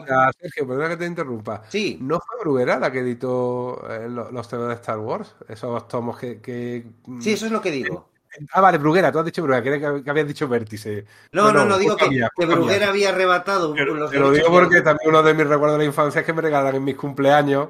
Sí, sí, sí, sí, sí. ¿Qué pasa? Yo cumplo años en mayo. Y las películas de Star Wars, aunque en Estados Unidos se, eran navideñas, aquí llegaban en mayo. Porque era época preveraniega. Entonces, coincidiendo con aquello, editaba Bruguera los tomos adaptando las tomos de las historias de Roy Thomas y Howard, Sí, yo también los tengo, sí, sí, sí, sí, Y lo recuerdo por eso, ¿no? Esto como vamos desbloqueando recuerdos y Sí, sí, eso es. esto, habíamos hablado en el grupo de WhatsApp que desbloquearíamos recuerdos con esto, ¿verdad? Que esto sucedería. Y además la edición de Bruguera es súper curiosa porque eran cuadernillos muchas veces de 16 páginas, súper finillos, con un papel Eso lo que es la colección regular, porque también se publicaron en álbumes grandes, pero sí, sí, eran, es lo que dices, eran cuadernillos muy finillos, ¿no? Y ahí, por ejemplo, pues el, el 2001 de Jack Kirby, pues se, editó ahí, en, España, por ejemplo. O la colección de, de, Star Wars, que el número que continuaba a la película, la adaptación de la película, era uno en el cual parecía que Chewbacca iba a matar a, Han Solo. Y los niños en mi clase decíamos que nadie había comprado ese cómic, había visto la portada y decíamos que lo mataba. bueno, de hecho es que los, de los de Bruguera tuvieron la, la, santa casualidad de que el segundo, uno de los episodios de los cómics que, que Marvel que continuaba la Guerra de las Galaxias antes de que se estrenase la segunda parte de, Star, la segunda entrega de Star Wars, ¿no? Pues uno de ellos tuvieron la, la pues eso, hubo la, la, coincidencia cósmica que lo titularon El Imperio contraataca en la portada. Entonces, ¿qué pasa? Que un, pero uno o dos años después se estrena la película, resulta que se llama El Imperio Contraataca. Entonces, a veces, he hablado con amigos a veces que he dicho, joder, es que me he ido a comprar la adaptación del Imperio Contraataca de Bruguera y eso te veo distinto. Es como, es que salió antes que el verdadero Imperio Contraataca, ¿no? Es como que algo ahí como muy disfuncional, ¿no? Pero esos quizás eran los tomos grandes, ¿no? Y de los que te estaba hablando Enrique, que en el fondo es de lo que, a, lo que vamos, ¿no? Es a, las, a, esa edición que en tamaño, eh, respecto a altura y anchura, sí que era más parecida al norteamericano y tenía eso, como unas 16 páginas, rotulación mecánica, eh, un coloreado nuevo, no de como ya era el de Vértice, porque el de Vértice, en el momento en que dejaron de colorear raro, decidieron, o sea, consiguieron los fotolitos de las ediciones originales, ¿vale? En algunos casos eran reediciones, como Los Vengadores, en otros, como el de Spider-Man o la serie de Peter Parker, pues supongo que que Marvel les enviaría los, lo que son los buenos, o los cuatro fantásticos, por ejemplo, también pasó a color, o el Capitán América, recuerdo, ¿no? Y entonces ahí se veían esos colores, digamos, a puntitos, ¿no? Pero en Bruguera era un nuevo coloreado que, bueno, que eran colores totalmente planos, ¿no? Y se publicaba, pues, por ejemplo, Socazar o eh, La Mosca Humana, ¿no? No sé si te acuerdas de La Mosca Humana, que era ese personaje licenciado a Marvel, que era como un, un especialista, ¿no? Y eso, eso fue en 1977. Con todo, Vértice continúa publicando cosas, ¿vale? Es decir, me refiero que no es que, oh, de repente se cayó. No, no, no, no. O sea, eh, Bruguera está publicando colecciones muy menores, ¿no? Algunas muy populares, como Star Wars, ¿vale? Y algunas otras adaptaciones, pero el resto lo sigue publicando Vértice el grueso y, de hecho, en 1980 publican un par de anuales en formato grande, un poco como, los, como las adaptaciones que había publicado Bruguera eh, grandes de, pues, encuentros en la tercera fase o e, etcétera, ¿no? Con tapa de cartón, ¿no? Dedicados pues a los Vengadores, ¿no? Y a, y a, Conan, ¿no? Eh, creo que solo salieron esas dos, si mal no recuerdo, ¿no? A todo color, formato grande y tiráis para la curiosidad que, bueno, pues a...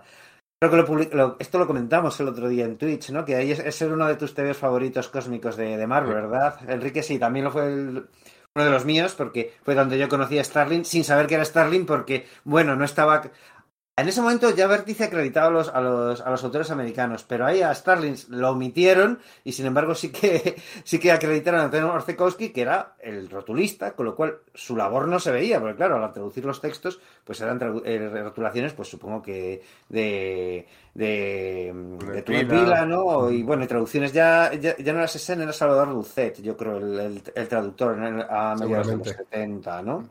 Sí te empiezan a producir cosas más raras, ¿no? En plan de que entre un número y otro de entre el 63 y el 64 hay 63A, 63B, 63C, así hasta la I, ¿no? Es como, pero ¿por qué no continúan por, por el número siguiente, ¿no?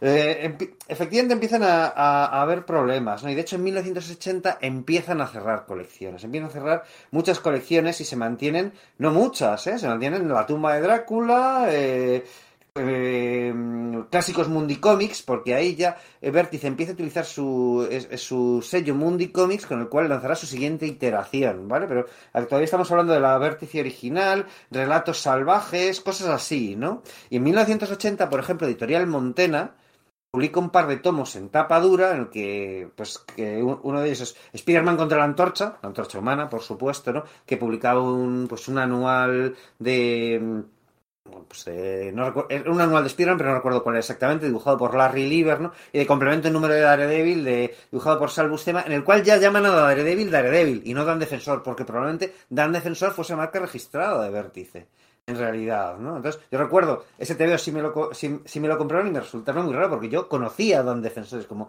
y este nombre tan raro, se lo han inventado estos tíos que no son los que publican de verdad Marvel, ¿no? Pues eso, lo que tú dices, headcanon es que uno se hace, ¿no? También el, libro este, El vástago de los cuatro fantásticos, ¿no? Con el anual de Jack Kirby y Stan Lee en el que, bueno, pues se lucha contra Anihilus, etcétera. Eh, un, eh, otro que era eh, Yo soy el hombre araña, que en realidad era una recopilación italiana que se había traducido, ¿no? Entonces, claro, de repente, Vértice estaba perdiendo algunas de sus de sus colecciones, de sus marcas, de sus licencias más golosas dentro de Marvel, ¿no? Y tenemos que fijarnos que muchas de esas ediciones eran ediciones de lujo para su momento, ediciones pensadas para el regalo. Para venderla, para venderla en el corte inglés o para venderla en galerías preciados, que en aquel momento todavía, todavía existía. bueno, a mí me lo regalaron de una, de una mercería que había en el barrio, que era mercería, pero también había juguetes y había tebeos, entonces, tebeos, libros, o sea, en plan Asterix o cosas por el estilo. Sí, sí, sí, sí era una mentalidad un poquito distinta al tema del cuadernillo o al tema de eh, la edición de continuará mes a mes. Eso es, era eh, como un artículo, un tema ligeramente de lujo, ¿no? Con lo cual, bueno, pues efectivamente eh, fueron las primeras ediciones verdaderamente buenas, ¿no? De, los cómics Marvel, por, por, decir algo, porque efectivamente el color estaba bastante bien, la, ahora no recuerdo si la rotulación era mecánica, no, a lo mejor la estoy cagando, debería tenerlo delante pero no tengo aquí esto, ¿no? Esto es en 1980, como ya decimos, ¿no? Y en 1981, Bruguera, que era un gigante editorial, pues ya se hace definitivamente con los derechos de Spider-Man y de la masa, ¿no? Y lanza sus dos colecciones. Bruguera en medio, entre, entre aquellas de, pues de cazar, de la mosca humana, Star Wars, etcétera, había ido cancelando, ¿vale? Esas colecciones, se había pasado a publicar algo de DC y por fin da el salto a Marvel con esas dos colecciones, que una es quincenal y la otra es, eh, semanal, la de Spider-Man era semanal. Entonces, en un Tenemos que recordar que en aquel momento la serie de televisión, tanto de Spider-Man como la de Hulk, eh, la de la masa, estaban en su pleno apogeo.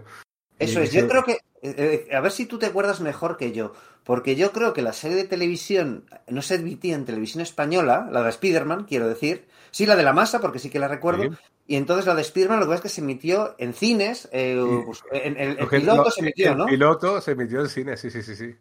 Y, y, creo que otro par de capítulos refundidos también. Sí, un par de películas Eso, con Nicolas Hammond. peleando eh, en plan karate contra unos Justo, El desafío del dragón o algo por el Algo así, claro. Era una mezcla de género muy curiosa, ¿no? Además, ese sí, que tiraba cuerda en vez de tirarte la araña. Eso es. Bueno, también en televisión española se empieza a emitir en ese momento, eso sí, la serie de animación de Spider-Man, pero la de finales de los años 60. Estamos hablando de 1981 y bueno, pues empieza a emitir aquí. ¿no? La, de Spider-Man colgándose del cielo, porque siempre salía la misma escena de columpiándose, pero no sabía de dónde se columpiaba porque los edificios quedaban por debajo de él. Esa, esa misma, ¿no? Que adaptaba muchos de, las, de los episodios clásicos de, de Ditko y Lee y algunos de los de Romita. Eso es en primera temporada y la segunda y tercera, creo que ya estaba metido el, el mítico animador Rolf Baxi, directamente se inventaban personajes e historias como súper extrañas con extraterrestres que no tenían nada que ver con, Marvel. Y de hecho hubo una editorial, no recuerdo ahora cuál, no he encontrado el dato, eh, que, que, publicó adaptaciones de esas historias y no era ni Bruguera, ni era Fer, ni era Montena. Y yo recuerdo ver esas adaptaciones que no eran estrictamente cómics, sino como eh, relatos ilustrados, pero sí en formato cómic, ¿no? Quiero decir, eh, de alto y de ancho y tapa de cartón y grapa, no sé cómo decir, no, no sé otro día nos preguntaron en nuestra Twitter de Sala de Peligro por una novia de Spider-Man que no sabían de dónde había salido y era de esas, de esas adaptaciones. de, esa serie, de esa serie de televisión. Una, una, chica que era salió en un par de números, que era novia, y que luego en la adaptación en cómics que tú dices que se publicó, pues salía y alguien la encontró y dice, ¿y esta tía quién es? Claro, ¿a quién equivale? No es, No, era, creada a Doc. Era creada a, Doc, para, la serie, sí, es verdad. Sí, pero debieron mantener en los años eh, en esos finales de los años 60 lo son los derechos de Spider-Man, pero no el resto del universo, ¿no? Eso es. Entonces, bueno, pero claro, lo que tú dices es que Spider-Man y la masa eran enormemente populares. Está, había cromos también, ¿no? Que, claro, es que eso es los eh, Marvel en España, ¿no? El tema de lo de los cromos eh, a mí me pegó muy fuerte. Recuerdo una, una colección que, no sé, yo estaba en segundo de GB y de repente fue como esto. no, nunca, la, nunca la acabé, ¿no? Pero antes de eso había habido otra que, que era de Batman y de Spider-Man, así que supongo que sería de Bruguera, ¿vale? Porque tenía los derechos de, de ambas, no estoy muy seguro de esto. Tenía un póster central con un montón de personajes Marvel. Yo no tenía ese álbum, lo tenía algún compañero mío de clase. Y se, claro, había cromos que no se tenían porque era y, que te resultaban muy diferentes. Warlock, ¿quién coño es Warlock? ¿no? Bueno, pues luego averigué esto con lo del anual 80, ¿no? De quién era y qué pasa es uno de mis personajes favoritos. Los pastelitos, si no recuerdo mal, eran Cropan. eso es, eso es, eso era, eran Cropan, eran Cropan. Con lo cual, bueno, pues su vértice ya empieza a perder, hay predominancia y empieza a entrar Bruguera. Bruguera, además, publica un ritmo muy alto y enseguida se queda sin material original, porque en principio sí que publica más o menos lo que hay posterior a, Vértice, pero una vez que se acaba eso, con sus colores planos, su rotulación mecánica, sus traducciones raras, etcétera, publica sin ningún orden ni concierto. Lo que pillaban, lo que encontraban, no sé de dónde lo sacaban. Yo creo que seguían siendo eh, fotolitos más bien de ediciones europeas, que les decían, mándame lo que tengas. Yo creo que ni siquiera hablaban directamente con Marvel, aunque le pagaran obviamente derechos. Y, y, exactamente, publicaban lo que veían y a Marvel no le importaría mientras pillara dinero y bueno, que publique lo que quieran porque a mí que me da un poco igual. Ahora soy un poco más puntilloso con esas cosas. Eso es, ¿no? Aquí ahora que dices, joder, es que parece como súper elemental y súper afianzado que una sola editorial eh, ajena a Estados Unidos sea la que publique todos los cómics Marvel. No, no, no, entonces no estaba pasando eso. En Vértice, Vértice estaba publicando cosas y, eh, y, Bruguera estaba publicando otras, porque eh, estamos hablando de Spider-Man y la masa, pero también tenía, o sea, esas dos colecciones tenían complementos, ¿no? Spider-Man tuvo a Spider-Woman, pero también a los Cuatro Fantásticos. ¿Sí? Y Hulk tuvo a, a, a Hulka, efectivamente, ¿no? Además era apretar sobre los mismos personajes que sabían los que eran famosos. Y tenemos aquí a Spider-Man, pues a la mujer de, de Spider-Man, teníamos a Hulk y a la mujer de Hulk, por decirlo de alguna manera. Y los cuatro fantásticos yo creo que se pusieron porque se empezó a emitir la serie de dibujos animados de los 70, digo, de los 60, de, de Hanna-Barbera, ¿no? En televisión española. Entonces vieron decir, bueno, pues estos son los siguientes más populares de Marvel de los que tenemos la, la licencia, ¿no? De todas formas, de Bruguera para mí lo mítico era los Pocket de Ases. Justo, esa es la perlita a la que quería yo llegar, ¿no? Porque eso además sí que me consta que por lo visto eran ediciones alemanas, ¿vale? De eh, pues eso, en formato pequeñito, ¿no? En tamaño parecido a los tacos de vértice, ¿no? Pero eran a todo color y no había remontaje de páginas, con lo cual eran páginas que estaban como que muy reducidas, muy reducidas. Como hacía Novaro realmente. Eso es, eso es. Pero claro, si piensas en que del inglés traduciendo al alemán, que, es una, que son palabras más largas en general, y que esos eran los materiales que mandaban a España, claro, obviamente el traductor alemán ya sintetizaba. Pues luego, si además sobre esa, sobre esa síntesis se aplicaba una traducción, bueno, los diálogos son como mínimo curiosos de leer, ¿verdad? Yo los tengo muchísimo cariño, pero... No, no tienen nada que ver, pero era así, o sea, el verbo florido de Stan Lee se quedaba reducido a una sola Algo telegráfico, algo verdaderamente telegráfico. Por supuesto, también publicaban esos Pocket Asses material de, de DC y de King Feature Syndicate, es decir, que encontrabas ahí pues a, a Superman, a Batman, al hombre enmascarado, a... pero bueno, colecciones Marvel en sí, pues ya decimos Spider-Man, los Cuatro Fantásticos, La Masa, Conan, ¿no? Es un, un, formato muy pequeñito, pero claro, por no demasiado precio, te llevas una enorme cantidad de historias. Además, en concreto, con Spider-Man y con los Cuatro Fantásticos, se publicaba mucho material de series como Marvel Team Up o Marvel Twin One, con lo cual aparecían muchísimos superhéroes por el mismo dinero. No sé cómo decirte, ¿no? Era un chollo. Era un chollo. Yo lo recuerdo, además, es que es eso, eran lecturas largas, ¿no? Y como hubiese alguna saga concatenada que te pillase a lo largo de tres episodios, te resultaba súper vibrante aquello, ¿no?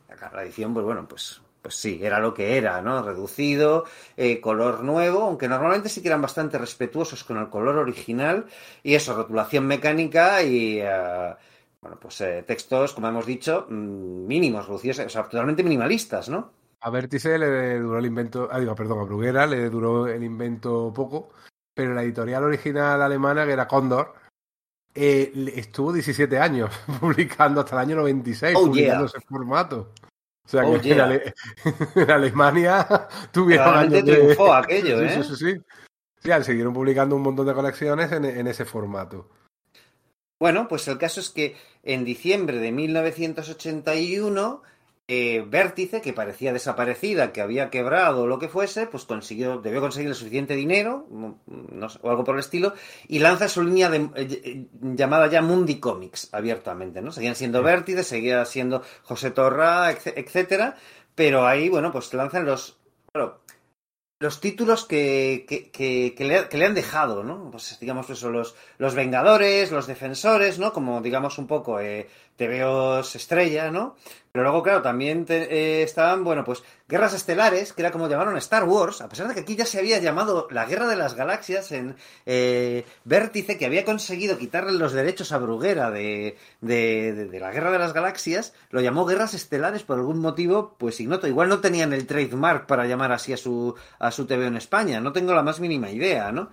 Pero luego problemas, bueno, pues tenían eso, Capitán América, eh, ¿qué más había por ahí? Bueno, el Hombre de Hierro, ¿no? O sea, Iron Man, ¿no? Dan Defensor, eh, Keith Gold, curiosamente, ¿no? el Caballero Luna, Powerman, eh, Cazar, no sé, Rom, ¿no? Rom, claro, Micronautas, ¿no? Esos títulos basados en, en bueno, pues eh, en, en, juguetes que Marvel está lanzando. Y es, digamos, que es ahí donde yo me incorporo de lleno a, a, comprar asiduamente, ¿no?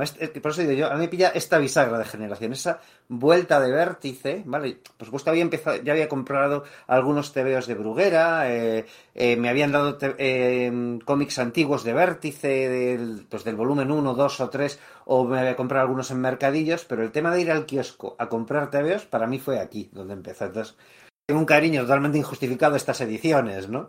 Porque, aunque eran a color, pero el número de páginas no, les coincidía exactamente para incluir episodios completos estadounidenses. Entonces, para que cuadrasen, desde cuando eliminaban alguna página, ¿no? Eso sucedía sobre todo en colecciones que por algún motivo, pues en vez de eh, incluir dos números americanos, que creo que es algo que no hemos comentado, ¿no? La mayoría de los TVOs Vértice incluían dos números americanos por lo menos.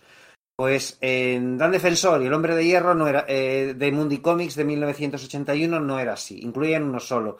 Y entonces, por el, número de páginas que tiene el pliego para que le saliese bien, como sea, se comían alguna página de vez en cuando, ¿no?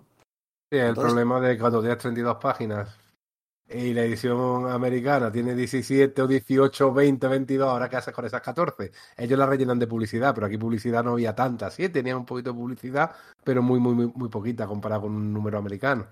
Eso era publicidad de in the house, ¿no? De otros títulos, ¿no? Porque como decimos, no había correos de lectores, ni artículos, ni nada por el estilo, ¿vale? Seguía López Espía haciendo las portadas, etcétera, con lo cual en el fondo era como un heredero directo de, la vértice de antes, ¿no? Totalmente. pero lo que pasa es que esa trayectoria, ¿no? Pues, eh, pues dura poco, les dura solo un año, ¿no? Les dura, eso es, hasta un año que es crucial para la historia de Marvel en España, que es 1982. ¿no? Eso es.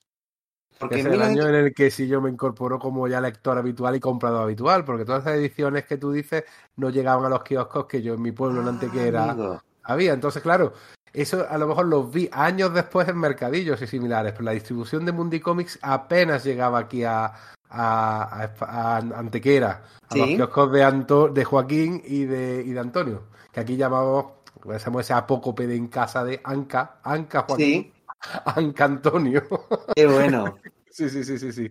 Eh, que los dos kioscos además han cerrado ya por motivo de la edad de los, de los Sí, claro, los, aquellos en los que el, el mítico de mi barrio, donde yo compraba estos, compraba eso, los micronautas, además podías Claro, para mí era una experiencia increíble porque podías comprar números seguidos, ¿no? Que era una cosa que no me, que no me puede pasarme antes, que era comprabas un número, esa, una colección que no estaba en curso, pues a saber si en un mercadillo encontrarías el siguiente día. No, la respuesta normalmente era, no, no lo vas a encontrar, vas a encontrar el número anterior o cinco posteriores, ¿no?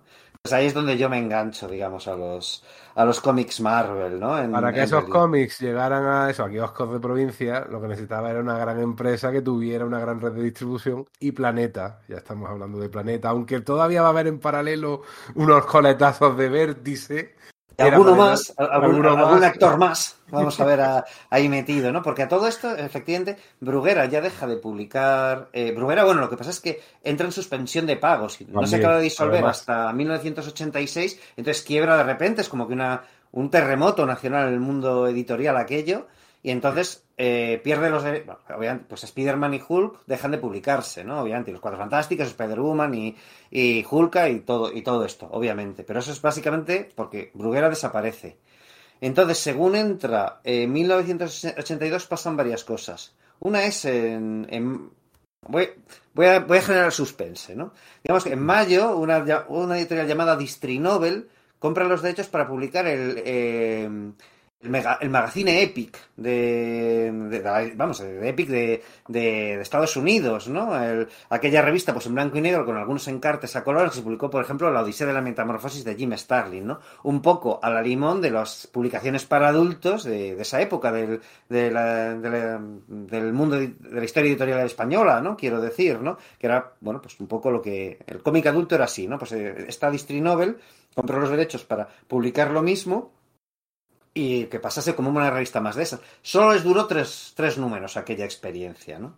Lo verdaderamente importante es lo que dices, lo de Planeta, porque ese año es cuando se estrena la peli de Conan de Arnold Schwarzenegger y John Milius, ¿vale? Entonces, Vértice ha perdido los derechos de Conan y, eh, y, Planeta dice, pues claro que sí, vamos a empezar a publicar La espada salvaje de Conan, aprovechando eso, el estreno de esta película. Y comienzan por ahí comienzan publicando en abril de 1982 la, la espada salvaje de Conan como magazine, no como forum en ese momento, ¿vale? En ese momento todavía eran Planeta, ¿vale?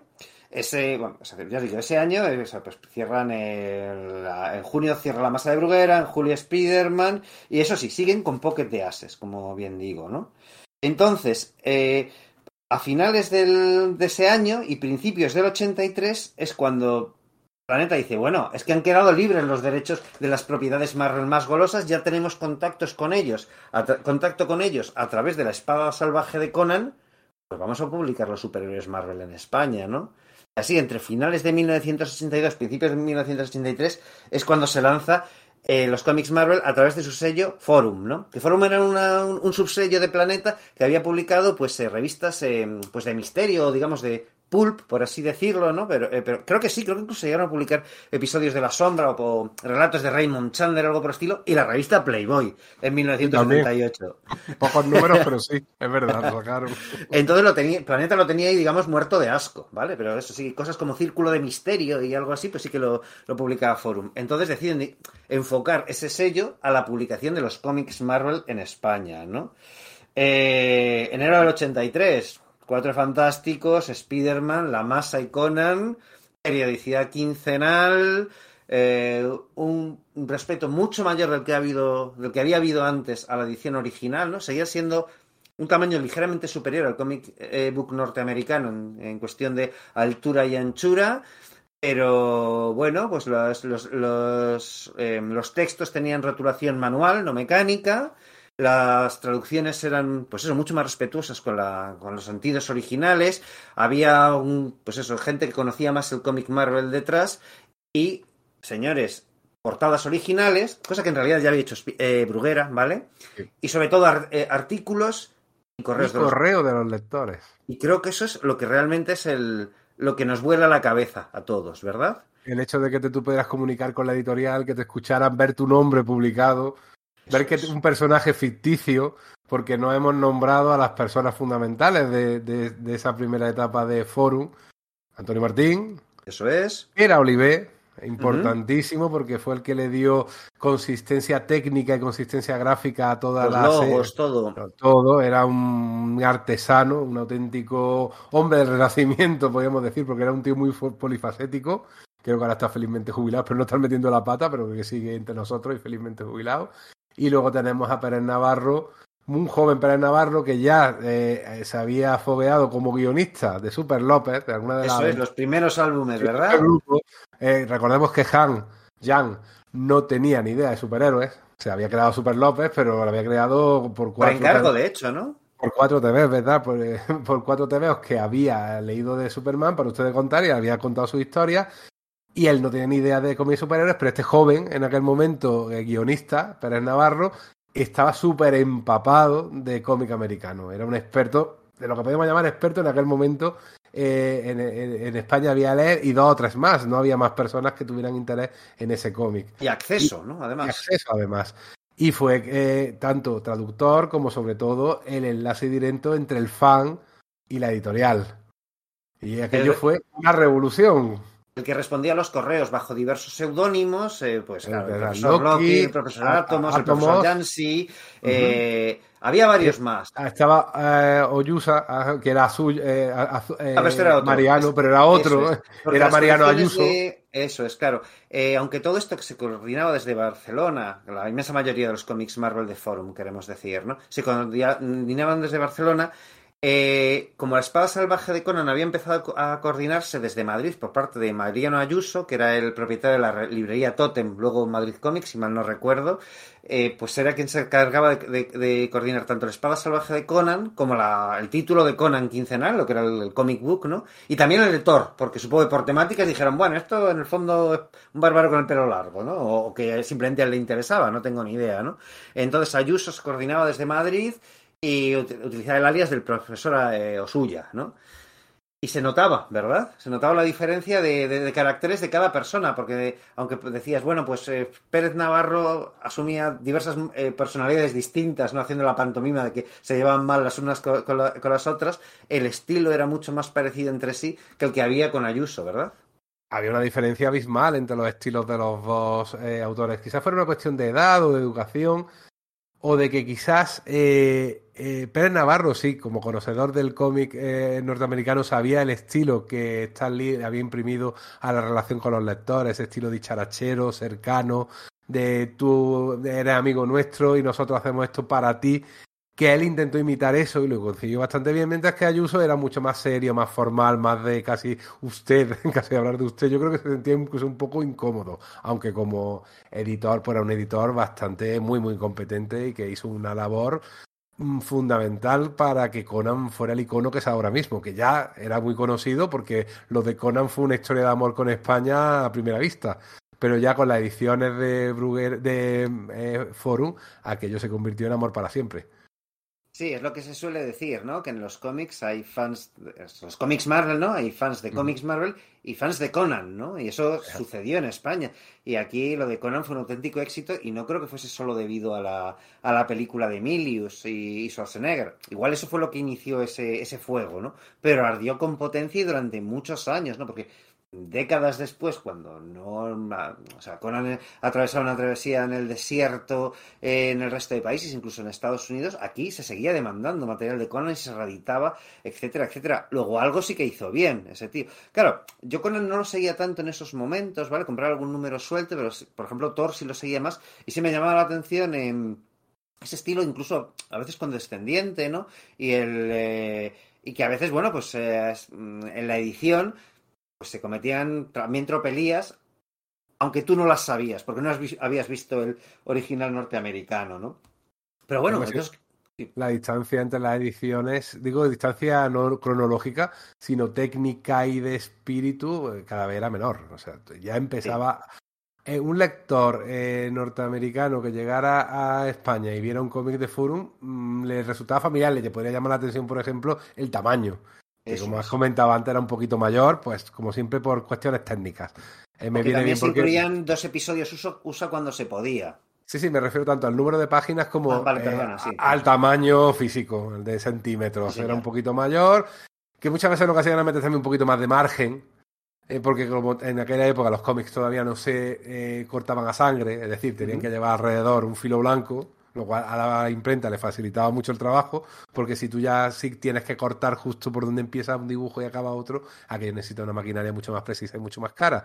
Entonces no tenían problemas, empezarían a tener problemas cuando empezara a ponerse de moda el tema de eso, de que el dibujo ocupe hasta el la mismo borde de la página. Pero en aquel momento les daba igual, aumentaban un poquito el tamaño, lo cual pues creo que no se agradece, ¿no? Porque muchas veces los dibujos más grandes molan más verlos así, aunque no, muchas veces si los aumentas más de la cuenta también les ven mucho las costuras y el trazo que es un poco más, dice, uy, ¿cómo temblaba esto aquí? que o sea, no te das cuenta si está eh, eh, reducido el tamaño del cómic. Pero eran cada vez más parecidos a, a, lo que te podías encontrar en Estados Unidos, con esa idea también de que como eran 32 páginas, pues muchas veces, 32 más 4, te encontrabas con que eh, te encontrabas episodio y medio. ¿Eh? O que Eso empezó a pasar después porque al principio también se comieron páginas. Es una cosa que he descubierto muchísimo después. ¿Ah, sí? Ah, pues sí, en los primeros tiempos de Forum, ese 1983 lo recordamos como una época gloriosa porque era ese, momento de descubrimiento y de, y de pasión, ¿no? Y, de, que, bueno, que esa editorial cimentó el amor de muchos de nosotros por el Comics Marvel. Pero primero, en algunas de sus colecciones, eh, eh, La Masa y, y, Spider-Man sí que repitieron material que había, que había reeditado Vértice. O sea, que ya había editado Vértice o Bruguera, mejor dicho. Lo había editado Bruguera, más bien, ¿no? Y además era material que no estaba colocado necesariamente cronológicamente. Y luego cuando empezaron con la edición cronológica de material inédito, yo he descubierto que, pues eso, en el, creo que era el número 7 o algo por el estilo, que era eh, pues el exterminador de tontos y la gata negra, pues hay que faltar alguna página del, del, original, porque de repente empezaron a tener esos problemas de, espérate, que han cambiado el número de páginas en Estados Unidos, nosotros seguimos con este formato de 32 o 36, no recuerdo ahora lo que era, y alguna cosa sí que se saltaron, ¿no? Alguna decisión curiosa también es que empezaron a lanzar los Vengadores y en vez de continuar desde el último de Vértice, porque Vértice sí que iba publicando en ese punto eh, a nivel cronológico, ¿no? aunque sus últimos eh, episodios de color antes de Mundo y Cómics habían empezado a volver a reeditar números de, de Kirby, Don Heck y, toda la leche, pero bueno, luego cuando fueron Mundo y Comics sí que seguían pues con el Vengadores número 200, la presentación del supervisor, etcétera, ¿no? Pues eh, Forum cogió y se retrocedió 30 números atrás, empezando desde la, la trilogía de Nefaria, ¿no? Supongo porque era consciente que era una etapa súper brillante y lo que había justo a continuación, ya con Bob Hall, eh, Don Perlin, la segunda vuelta de Jim Shooter a los guiones y tal, no era el mejor momento para entrar en una colección, ¿no? O, por ejemplo, Vértice había dejado colgada la, saga de, la saga de Los Celestiales de Thor, la, saga hacia el número 300, ¿no? Con Roy Thomas y Keith Pollard, el encuentro con pues, los Eternos, etcétera y eh, cuando empezó mm, Forum, no publicaron la, conclusión de aquella saga, porque era como, bueno, no vamos a empezar a mitad de lo que. de una, de una cosa que lleva 10 números publicándose, empezaron directamente con los episodios de Dagmount, ¿no? Entonces, a ver, era súper meritorio, pero que perfecto tampoco era el asunto, ¿vale? Lo que pasa es que, claro, era infinitamente superior a todo lo anterior que teníamos, ¿no? De hecho, lo de los Vengadores para mí fue un acierto. Claro, porque fue ahí donde yo me enganché, en aquellos primeros números, aquella primera portada con los personajes, creo que era la portada del 150, ¿no? Eso es, no correspondía a la portada con el interior del número, o sea, que también era una de algún modo, ¿no? ¿no? No, pero tenía todo el sentido del mundo, porque te buscaba una portada súper icónica, que te presentaba a todos los personajes y que llamaba la, atención. Es decir, no era... y te metía en la ficha del Oficial Handbook of the Marvel Universe en, en medio, ¿no? Y con las cabecitas de John Byrne, con los nombres de los personajes que habían sido vengadores hasta el momento de dibujarse esa ficha, que muchos personajes, aparecía hasta Eros, que se, que se unió al grupo bastante después. o, la Capitana Marvel, Marvel o te hacían el spoiler de que moría el Capitán Marvel, Marvel, ¿no? Cosa que aquí todavía no sabíamos. Sí, que había pasado. Sí, sí, sí, esas cosas. Eh, tenían e, esa genialidad, porque para mí, aunque puedas pensar efectivamente que una tropelía, el hecho de poner una portada que no corresponde con el interior, sin embargo, era una portada lo suficientemente llamativa para un número uno. Sin embargo, luego te colocaban. punto de entrada un material que era molón, pues decías, mira qué guay las cabecitas, el nombre de los personajes, por si no los conozco, ya sé quiénes son, de repente veis un montón de personajes y estos dónde salen, estos cuándo, de dónde están, y, tenías que a esperarte casi 30 números para que algunos de ellos apareciera como miembro. Era una cosa y de hecho, algo por el, por el estilo hicieron con Daredevil, que republicaron material de vértice porque empezaba la etapa de Frank Miller. Es decir, no publicaron el primer, primerísimo número de Frank Miller en Daredevil porque era el final de una saga que había iniciado Jim Collan. Pero el siguiente sí, ¿no? Y de hecho no lo pusieron en orden porque el número uno en el fondo tenía que haber ido a la altura del número tres o algo por el estilo, pero era donde se contaba el origen de Daredevil. ¿Vale? Donde Daredevil en el hospital, después de haberse pegado con la masa, le contaba su origen a, Ben Urich. Entonces es un punto de presentación del personaje, ¿no? O sea, que sí se cometieron tropelías, pero en el fondo tenían un cierto sentido, ¿no? Y es luego a partir de eso, ya de mediados de 1983 o finales, cuando empiezan, bueno, pues ya te digo, a, hacer totalmente la edición de, eh, cronológica con estas pequeñas cosas que decimos, pero claro, la cosa empieza a funcionar muy bien. Y no es solo eso, sino que deciden apostar por, por un par de formatos ya muy pronto, ¿no? Eh, como son el, eh, lo diré, las, los bueno, no, miento, eso es a finales de, mil, eso es finales de 1983, estoy diciendo bien con las novelas gráficas Marvel y los extras superhéroes, ¿no? Que eran, bueno, pues álbumes en tapa dura, en el caso de novelas gráficas, eh, pues La muerte del Capitán Marvel, La, Patrulla X de, de Chris Claremont, Dios ama y el hombre mata, quiero decir, al que ya dedicamos un podcast en su momento, y extras superhéroes que, claro, en ese momento Marvel está lanzando un montón de miniseries muy importantes para el universo Marvel, ¿no? Para empezar, la de Lobezno de Frank Miller y Chris Claremont, eso, en 1983 en Forum ya tenía muy claro que, Frank Miller no era una estrella emergente, sino que era una estrella consolidada en Estados Unidos. Así que trataban de meter todo el material que podían, ¿no? Eh, que eran unos tomitos con, lomo de con tapa de cartón que incluían miniseries completas de cuatro números que abundaban muchísimo en ese momento, que sí, Hércules, eh, eh, La Sota de Corazones, la Carlata y la Visión, la primera miniserie donde se revelaba que el padre aparentemente era Magneto. Ese fue el primero que me compré. Yo si empiezo a, a ver mi historia cronológica de mis compras, siempre empezaba por el número 3, el número 4, el número 2 por el tema que te he dicho de la distribución, estoy convencido. Yo no llegué, pero, pero eh, mi padre de regalo de Navidades me, me, dejó pedir unos cuantos números al, al, departamento de números atrasados, que era una cosa que tenía Forum al principio, ¿no? Que podías pedir números atrasados. Aquello me voló la cabeza, ¿no? Entonces, como, como y todos lo hacíamos, comprábamos allí. Claro, entonces compraba números que me faltaban por ahí y compré. Sí, sí, sí, sí, eso me, me hizo mucha gracia, ¿no? Ahora bien, en 1983 también pasa otra cosa paralelamente, y es que Vértice vuelve a volver. ¿Vale? con otro nombre. Eso, Surco, y eh, Surco barra línea 83, lo llamaban así.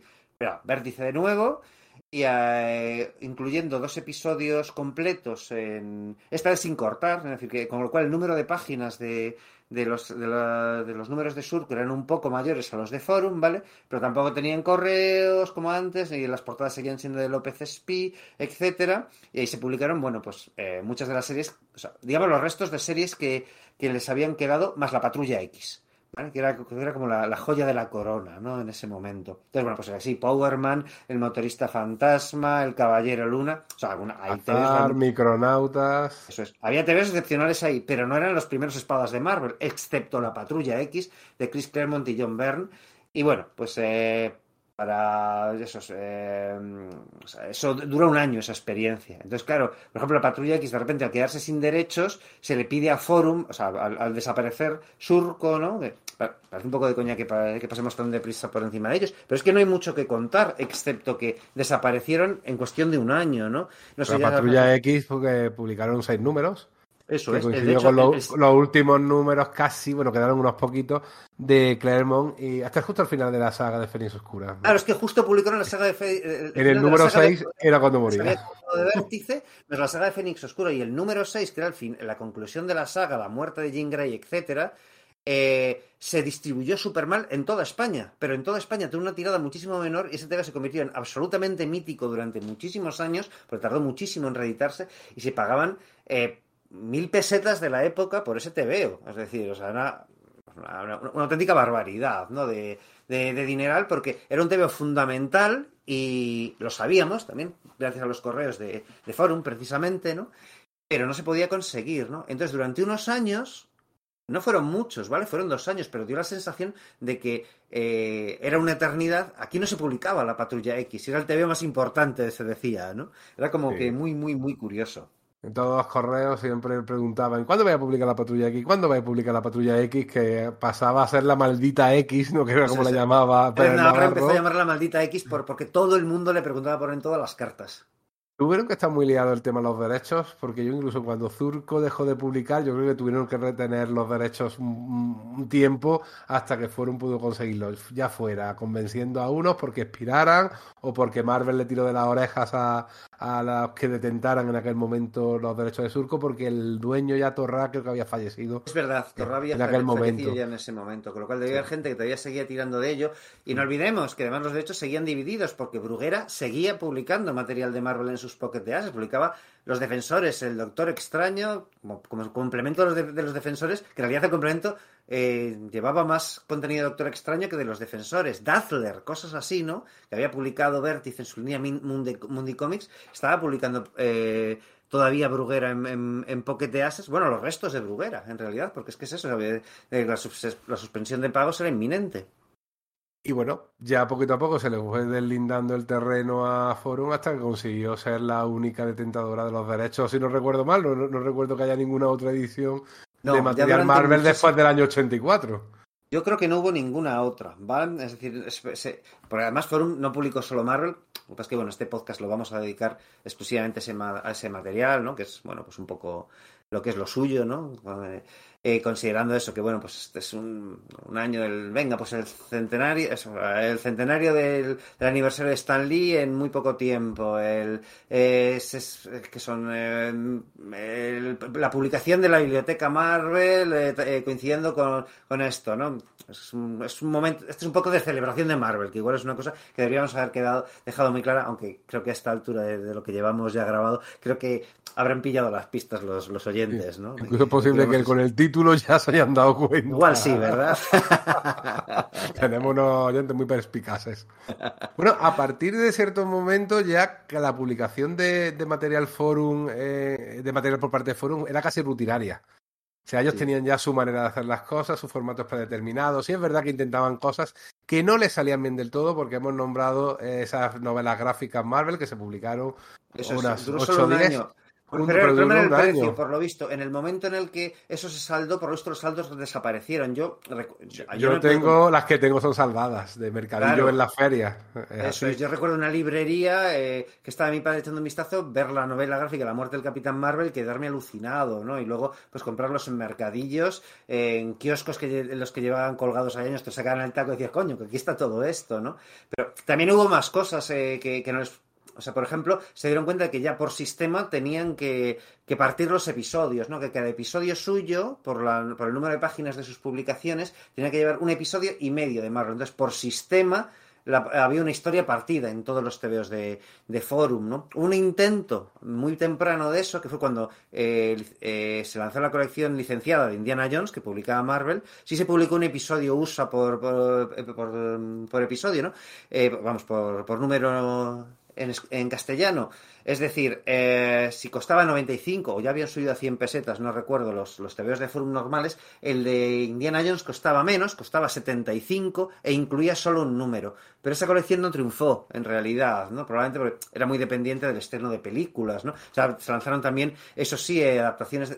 Se mantuvo de algún modo la, la colección novelas gráficas, pero en tapa blanda y lanzando adaptaciones de películas como El Retorno del Jedi, 2010, eh, eh, Indiana Jones y el Templo Maldito, con el Destructor, etcétera. O sea que sí trataban de hacer cosas, pero hay un punto en que efectivamente dijeron, bueno, este es nuestro patrón, ¿no? Eran muy, muy, muy circunstanciales las, las cosas en ese momento. Además, en 1985 empiezan a, lanzarse más colecciones, ¿no? Aparte de estas iniciales. Se lanza, por ejemplo, del Capitán América. Y por fin también la de la Patrulla X, ¿no? Aunque, claro, eh, es un poco un Quitos Interruptus porque ves que empiezan por el Giant 6 X-Men y dices, ostras, van a publicar todo lo de John Byrne y Chris Claremont. Y no, eso fue solo el primer número y medio y ya el siguiente era el de después de la, de la saga de Fénix Oscura con el funeral que está muy bien. Mucha suerte, efectivamente, porque es que en ese número era un, un recopilatorio, una recapitulación de toda la etapa, de toda la patrulla X, desde el número uno de Kirby hasta justo el momento de la muerte de Fénix. O sea que les vino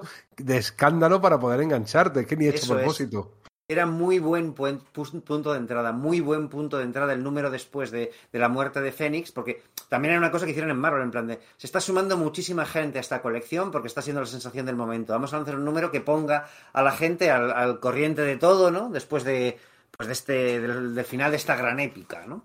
Y claro, fue ahí donde, donde entraron, ¿no? Lo que pasa es que, claro, tú veías, ostras, eh, esto es cuando, cuando se juntan esos X-Men que me molan, ¿no? Entonces ya van a publicar todo lo que he visto en Vértice, qué guay. Oh, no, bueno, en fin, sigue estando, sigue, sigue siendo la leche, ¿no? Pero sí, o sea, también se publica Iron Man o Alpha Flight, que, bueno, pues, eh, eh, claro, aparecen mucho en esos primeros números de, o un poco, ¿no? En, esos números de la, de la Patrulla X. También se empieza a publicar, por ejemplo, Dreadstar, de, que era del, del sello Epic de, de Marvel, ¿no? Death Star de, Jim Starlin. No se publicó la novela gráfica, curiosamente, ¿no? Eh, que probablemente creo que no, porque por aquel entonces yo creo que ya se había ya, eh, ya, se había cancelado la colección de novelas gráficas Marvel en España, creo, pero bueno, debe estar una de las primeras. Sin embargo, aquí no lo vimos. Supongo que era más complicado negociar los derechos, ¿no? Y entonces, bueno, pues ya empieza pues toda la avalancha, ¿no? Pues eh, Secret Wars, Los Nuevos Mutantes, Star Wars, eh, eh se, empieza a publicar también la, su colección regular, lo que decíamos esto de, de Indiana Jones. En 1986 Spider-Man pasa semanal, la Patrulla X también y Secret Wars también, ¿no? Coincidiendo con el paso a a Secret Wars 2. El Capitán América, también, curiosamente, es una de esas colecciones que de repente sube de sube de, mm, de cadencia, ¿no? Con lo, con lo cual cabe, espera, cabe decir que, bueno, pues igual se está vendiendo muy bien, ¿no? Quizás eran por esos episodios de Roger Stern y John Byrne, no recuerdo qué altura de, de aquello sucedió, ¿no? Pero, en fin, cada vez ya, en ese momento ya no se buscaba Marvel eh, como debajo de las piedras, que nos, como nos había estado pasando desde finales de los 70 hasta esa, esa, segunda mitad, ¿no? Que era como a ver qué sacan, a ver qué sacan. No, ya tenías la sensación de que se iba a sacar todo, o por lo menos casi todo lo más importante, ¿verdad? Sí, de todas formas, también empezaron a, a haber algunas series que se, no funcionaban.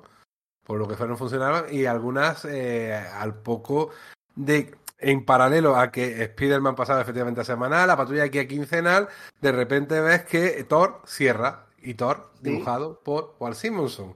Una gran etapa de repente truncada, ¿no? O sea, la gente no la, no la pillaba. Es decir, claro, eh, muchas veces la percepción que se tenía aquí de lo que iba a funcionar luego no era real. O sea, Frank Miller era una gran estrella en, en Estados Unidos, pero todavía en aquel momento 83-84 no acababa de calar. A la gente le resultaba un poco raro. No te creas, porque yo creo que lo que pasa es que Daredevil también se cancela, pero se cancela porque lleva eh, Frank Miller mucho tiempo fuera, y es la etapa de Danny, O'Neill, y a quien no se aprecia es a David Mas, Mas, que ya había empezado, ¿no? Y de hecho, de la colección de Daredevil se corta justo antes de que empiece Born Again. Justo antes, dos episodios antes. Entonces, eh, la no fueron de capaces de aguantar. O sea, yo creo que también era un poco de falta de confianza ya en el personaje. Eso es. La colección de la masa se corta justo antes de la etapa de John Byrne. ¿Vale? Es decir, empieza a ser el complemento de Alpha Flight, ¿no? Daredevil empieza a ser el complemento de Spider-Man. El Thor tarda un tiempo en empezar a ser el complemento del Capitán América, porque unos años después, poco después en realidad, en la colección del Capitán América y la de Iron Man pasan a, a, ritmo bimestral y con mayor número de páginas y llevando un complemento que era un episodio completo, ¿no? Dos números del Capitán América y uno de Thor, dos números de Iron Man y uno del Capitán, del Capitán Marvel de Jim Starlin. De repente empezamos a ver clásicos ahí, ¿no? Fue como, ala, ¿qué está pasando, no?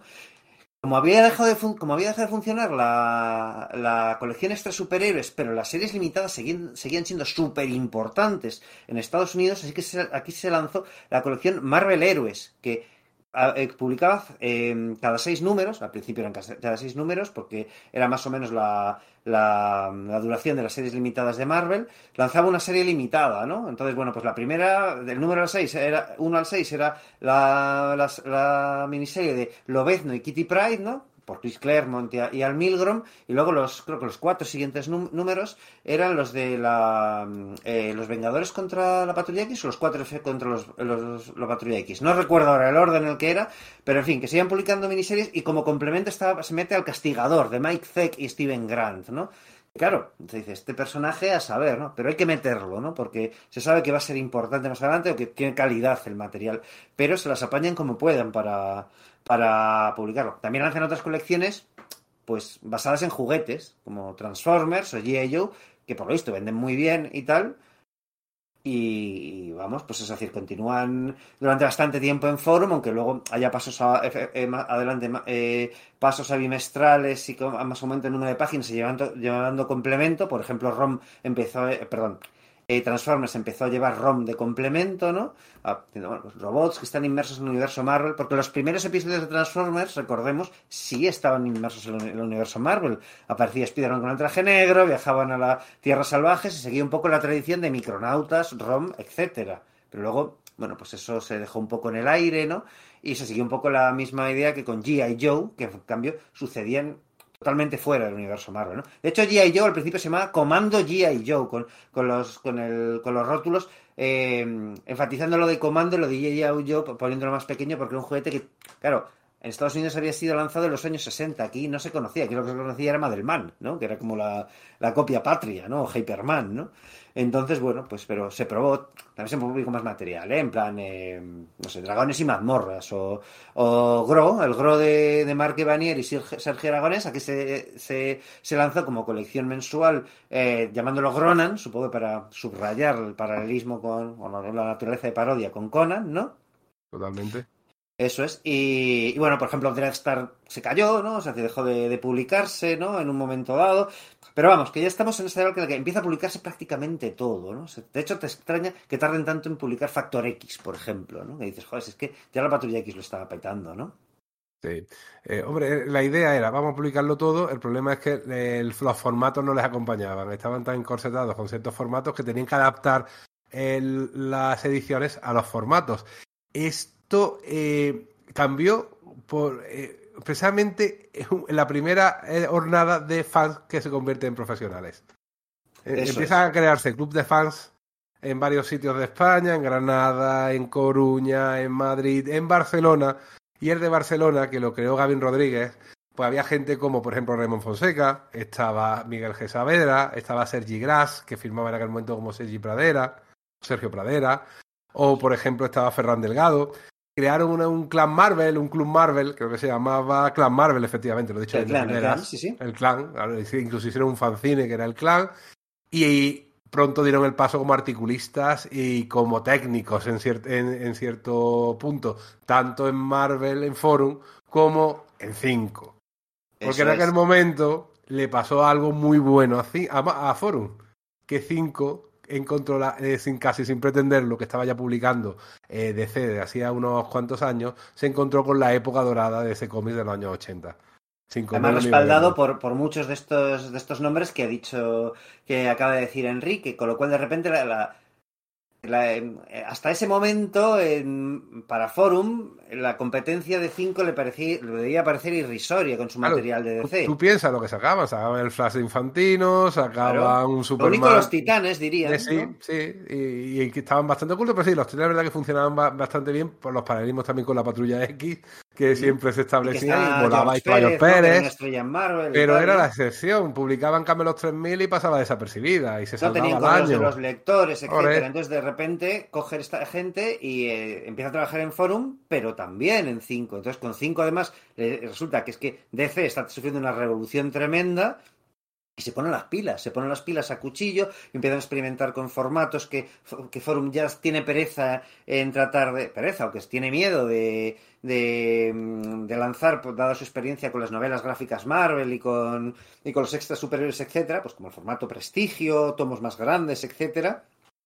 Y además es que es eso, que mm, parecía que se habían que, es, que esa revolución de principios de los 80 se había convertido un poco en status quo del cómic, no sé cómo decir, ¿no? claro, los títulos punteros eran Secret Wars 2 o los nuevos Vengadores, no dibujados por Al Milgrom, eh, entonces Claro que había teorías muy, muy, muy, muy interesantes, pero de repente, claro, John Byrne está en Superman, eh, Wonder Woman la hace, la hace George, Pérez. y por no hablar de Crisis, eh, Frank Miller está haciendo Batman, ¿no? El Dark Knight y el año 1, ¿no? Alan Davis. Entonces, claro, se empieza a, a trabar una, una pues una, una competencia que en el fondo la beneficia porque Forum se tiene que poner las pilas. Sí. Son concretamente Seri Glass, que había empezado como articulista en, en, Forum, y Saavedra, que entró directamente a trabajar para Cinco, los dos grandes impulsores de esta revolución en Cinco, porque la verdad que, vale, el material era excelente, probablemente de lo mejor que ha hecho DC en su historia, pero podía haberlo cogido cualquier incompetente y hubiera pasado desapercibido casi. y a lo mejor hubiéramos tenido que esperar otros 20 años a que otra editorial lo hubiera editado en condiciones. Y DC hubiese estado todavía más sepultada que lo que está ahora, ¿no? a nivel popularidad, quiero decir. Y aquello no sentó bien, no sentó bien en forum, o por lo menos no le sentó bien a Pérez Navarro, que fue el que lo verbalizó en los correos cuando empezó a meterse con cómo editaban, los cómics que tenían, que si Crisis era una, una, era una copia de Secret Wars, en fin, era un poco tergiversar, también crear ambientillo, pero parecía que le picaba, por lo menos a él, el tema de que de repente eh, hubiera competencia. Quizás fueran cuestiones personales, pero eso ya es meternos un poquillo ya en un salseo que tampoco queremos meternos. El caso que aquello salpicó la, famosa guerra de los correos eh, Forum Sí, pero claro, en 5 también. Empezaron a hacer correos y respondían, claro. Ellos lo iniciaron, lo puedes comprobar. Además, en nuestras colecciones seguro que podemos encontrarlo, en la mía, puedes encontrar los cómics en los que estaban esos correos y cómo vas viendo las pullas de uno a otro. Y los aficionados tomábamos partido. Sí, yo tengo que reconocer que en ese momento, que lo último que, que estaba sacando Marvel que realmente me interesaba fueron esas eh, novelas en plan Elige tu propia aventura, ¿no? Que, que, que también Forum publicó, ¿no? Con portadas de, de Steven Butler y, pues, por ejemplo, algunas que está dibujada por Bart Sears, los interiores y tal. En ese momento yo estuve, estaba a punto de dejar, de hecho, de leer cómics, porque ya me había tocado ese momento de igual estoy en ese eh, tránsito de la adolescencia, ¿no? Y eh, eh, igual, he estado manteniendo este, esta pasión demasiado tiempo y claro, el mundo exterior te, dictaba, no, no, a ese momento ya lo tenías que haber dejado. Ojo, pues igual si ya no hay tanto te veo que me interese es el momento. Y de repente sale 5 con todo esto, es como, no, me quedo, me quedo para toda la vida. Pero claro, me quedo con el material que me estaba interesando en ese momento y yo, honestamente, compré, en esos momentos compraba muy poco material de forum y pasé a DC, honestamente, ¿eh? Igual, igual, igual que yo. Seguía comprando cosas de forum, pero 5 ocupaba un tanto por ciento importante de, mis compras. La guerra duró bastante, casi un año y pico, hasta que en las altas instancias mm, les llegó los ecos y decidieron cortar por los sanos. Antonio Martín por su lado, y no recuerdo ahora quién era el, el delegado 5, pero hablaron entre ellos porque al fin y al cabo el mundo editorial siempre ha sido pequeño y todos hablan con todos, todos tienen teléfono de todos, decidieron cortar y cortaron, cortaron. Pero lo bueno que fue es que empezaron a fijarse en lo que estaba haciendo Cinco. Eh, recortar el tamaño para adaptarlo al tamaño norteamericano, el tema de eh, respetar las portadas al máximo, o sea, un montón de cositas muy aparentemente tontas, pero que respetaban un montón el formato original. Y eso a su vez, aunque tardaron un poquito todavía, ¿eh? estamos hablando ya del año 88. Fue paulatino, ¿eh? además. Algunas, colecciones se lanzaron ya así, en plan de La visión en la bruja escarlata o El castigador o, el nuevo universo Marvel, ¿no? Se lanzaron en, un en 24, más pequeño, 24 páginas. Sin embargo, estaba el Marvel 2 en 1, estaba también con dos series, incluso tres series funcionando en paralelo. Y tres números USA y, en formato grande, ¿no? Pero también además se empiezan a publicar más clásicos, ¿no? Se empieza a publicar La tumba de Drácula, por ejemplo, ¿no? O sea, y, por supuesto la colección de clásicos Marvel, ¿no? La colección de clásicos Marvel rompe un poco esto que dices de se respetan las portadas originales porque solían tirar de, portadas de, o sea, del material que ya adentro eran reediciones a su vez de Marvel y se remontaban, eh, se montaban viñetas o se empezaron a dar a artistas nacionales como Carlos Pacheco, ¿no? que es el momento en el que entra Carlos Pacheco en Forum, ¿no? ya lleva un tiempo haciendo unas ilustraciones, eh, había hecho un concurso de crea tu propio superhéroe, ¿no? que bueno pues quien ganase los tres ganadores, los tres primeros puestos como premio pues tendrían eh, un eh, que se publicaría su personaje dibujado por, por Carlos Pacheco en un póster, ¿no? y él se empezó a encargar de las de las portadas de clásicos Marvel que Claro, una colección súper meritoria, porque em, em, mucha gente estaba preguntándole a Frum por, por colecciones igual no tan antiguas o sí antiguas y que se pedían reediciones y decía desde Forum que no, ¿no? Que, ese material seguramente no interesaba. Y son estos fans los que, estos fans hechos profesionales, quiero decir que no lo digo como con ánimo expectativo, ni mucho menos, sino como gente que conoce profundamente el material, el comprador al que está destinado, ¿no? Los que dicen, no, no, vamos a apostar por ello, ¿no? Y efectivamente se pone en marcha todo esto. Sí, pero les cuesta. Por ejemplo, eh, hace un tiempo hablamos de Electra Asesina y comentamos lo mucho que tardó en ser publicada simplemente por una cuestión de formato, porque no sé, el formato prestigio que necesitaba no acababa de convencer a Forum, mientras que sin embargo 5 ya estaba sacando el Dark Knight, estaba sacando el, el, Cult. el Cult, estaba sacando el Green Arrow de Mike Grell en el Black Hawk de Howard Chaikin sin ningún tipo de problema y le funcionaba.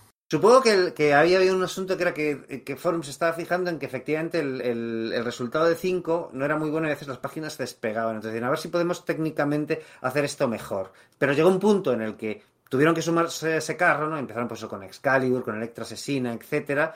Y bueno, el tema técnico no lo solucionaron para nada porque sigue teniendo el mismo problema, ¿verdad? O sea, que me da mucha pena mis, mis prestigios de forum porque es que no conservan una página en su sitio, yo creo, los pobres, ¿no? Pero además, bueno, también es Pérez Navarro, eh, también durante este tiempo había tenido estaba afianzando aún más a su nicho de lectores, ¿no? Con, no solamente con esta guerra con de, de Forum contra 5, ¿no? Sino con cosas como las primicias Loki, ¿no? Estas que eran como dibujados creo que por Sempero, si, si, mal no recuerdo, en que hacían pues pequeñas viñetas de parodia de personajes Marvel, ¿no? O empieza a publicarse Superioribus, ¿no? Que era una parodia de un superhéroe dibujada por Jan, ¿no? Que aparte de Super López, que era como súper curioso esto es súper, sí, es verdad, ¿no? Era súper guay.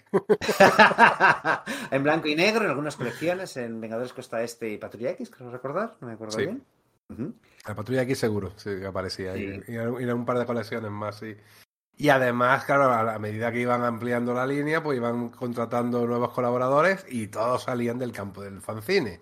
Eso es. Eh, estaba, hemos nombrado antes a Fonseca, Roque González, Tony Giral, Santiago García, eh, que ahora afamadísimo guionista y, sí que sigue siendo traductor. Eh, Eso es, era traductor de Spider-Man desde esa época, desde 1989. Lleva, ya treinta y pico años traduciendo a Spider-Man. O Alejandro Martínez Viturtia, gente todavía que salido del mundo del fanzine, que iban haciendo pues cositas aquí, cositas allá, cuestiones técnicas, artículos, José María Méndez, efectivamente. Entonces era, era, era cada vez más eh, el lector decía, oye, es que puedo también trabajar aquí.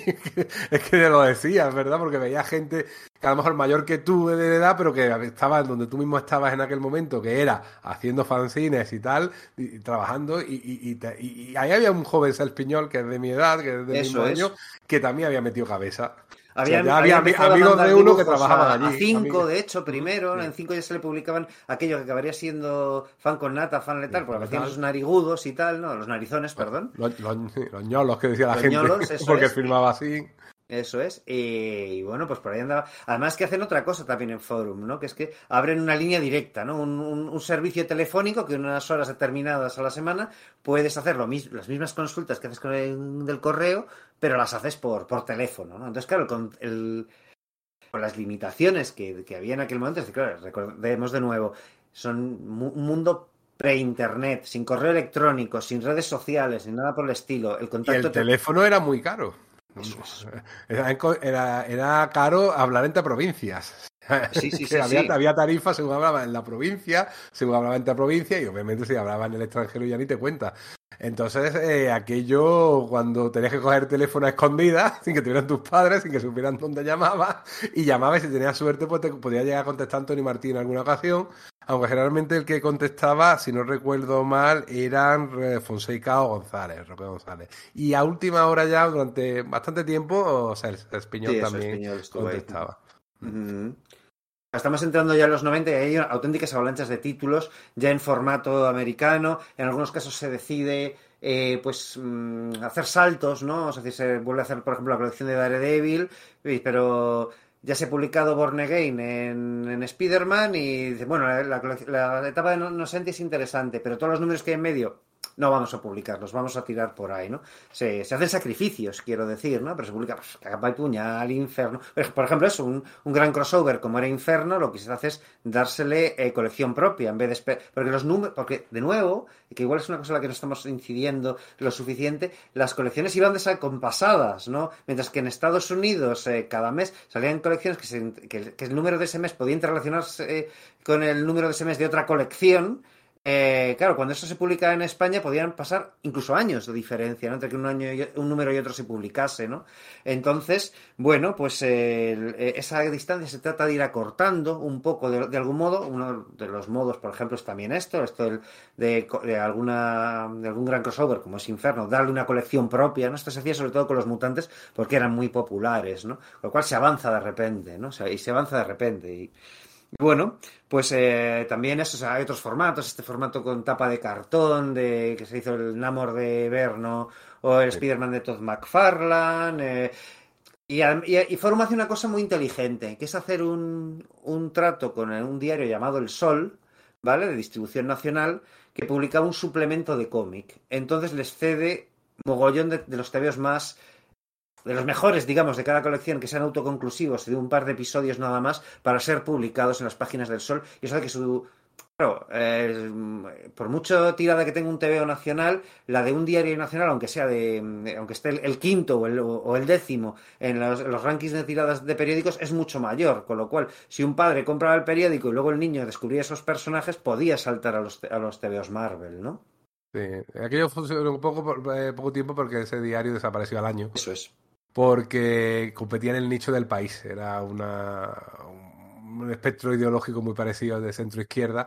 Justo cuando en aquella época también apareció el mundo, que fue más inteligente porque hizo la derecha modernita, la, la atrajo, ¿no? Y también tuvieron en su momento todos los periódicos, en un momento u otro, un, un, suplemento de cómic. O publicaron en algún momento tomitos de cómic de una manera u otra, aprovechando ya fotolitos de las editoriales del momento. Era una manera de amortizar ¿no? el trabajo. años más tarde y tal, pero sí, sí, sí, que fueron pioneros y era muy buena idea, la verdad. Era muy buena Eso es.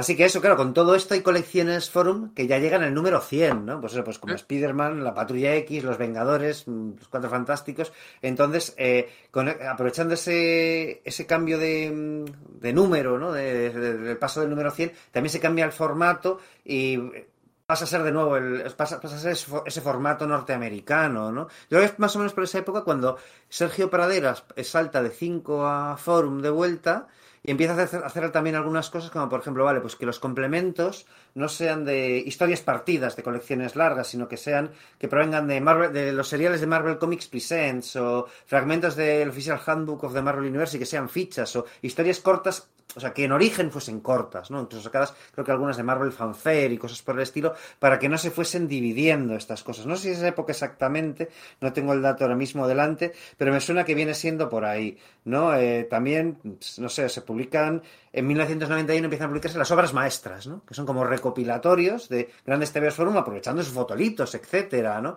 Y se publican, pues, de Frank Miller... Eh, el Thor de Walt Simonson, un montón de. incluso grabando. Eh, eh, investigando para algo que, perdón, que vamos a grabar en el futuro, me encontré que incluso en ese, en ese formato se publicó el crossover entre Wildcats y eh, Cyberforce. Es verdad, yo había olvidado eso. Pues Tienes razón. Sí, sí, sí, sí, sí, sí, ya había olvidado Estuve buscando una información para otra cosa y me encontré eso y me quedé cuajado, porque además se publicó no como World Comics, ¿eh? todavía quedarían tres o cuatro años para World Comics, pero fija, eh, tenemos que fijarnos cómo ese formato de obras maestras Marvel duró un montón de años. y llegó incluso a publicar material que era de, Image. ¿Mm? Sí, que normalmente se nutría, pues la última cacería de Kraven, que había sido publicado en Marvel Heroes o... Eh, eh, bueno, por ejemplo, también eh, hemos olvidado respecto a los clásicos que se publicó la colección clásica X-Men, ¿no? Que reeditaba los X-Men de, de, Claremont, Byrne, eh, Cockrum, etcétera, ¿no? Pues también se publica la, pues la saga de Fénix Oscura, cosas así, ¿no? De nuevo, es que es eso, la inundación es absoluta en los años 90, tanto como, bueno, pues como pasaba en el mercado norteamericano, ¿no? Lo que pasa es que, claro, en 1991 hay una crisis económica, ¿no? Pilla en el momento, aquí en España, quiero decir, ¿no?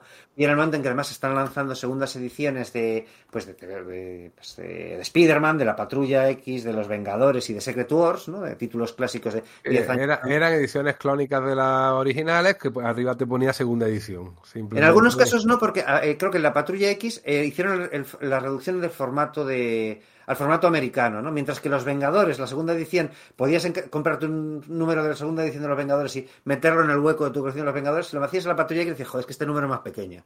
Yo te completé colecciones gracias a segunda edición. Sí, sí, sí, yo también, ¿eh? Yo también, o sea, Todos nos estaría bueno. Sí, sí, sí, sí, claro que sí. Sí, entonces estamos hablando efectivamente de la crisis económica del 92-93 que le pegó un palo bastante importante cuando el año anterior en los, en los telediarios, el año 91 fue el año de mayor venta de cómics de la historia en España, según decían. Y al año siguiente fue un catacroc eh, al de la mano de la crisis económica. Claro, cuando no hay dinero, no hay dinero para nada y menos para lo secundario. Eso y al fin y al cabo. Eso es. Mm. Entonces, el 5 cerró, básicamente, empezó a caer en picado y acabó por cerrar. Y Forum también se vio un poco con el agua al cuello. Tuvieron suerte de empezar a publicar Dragon Ball. Fue la tabla de salvación para Forum.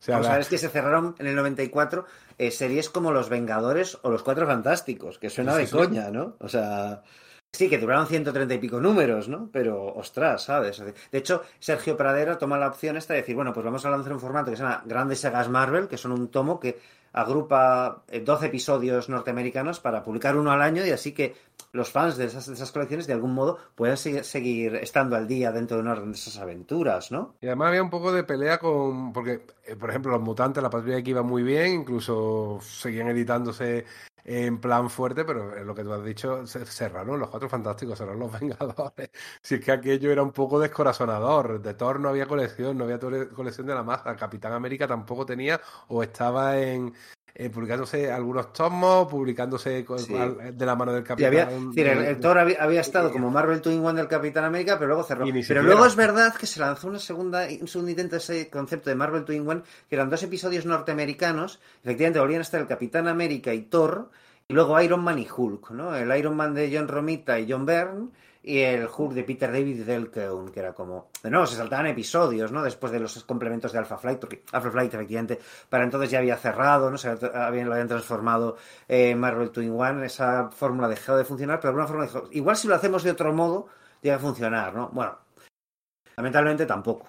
Tampoco funciona, pero por lo menos algunas saguitas se publicaban en Marvel Heroes un poco para ver si tenían aceptación, por el caso de Hulk, y luego intentar que tuvieran su propia cabecera. Siempre que llegan, esto es una constante.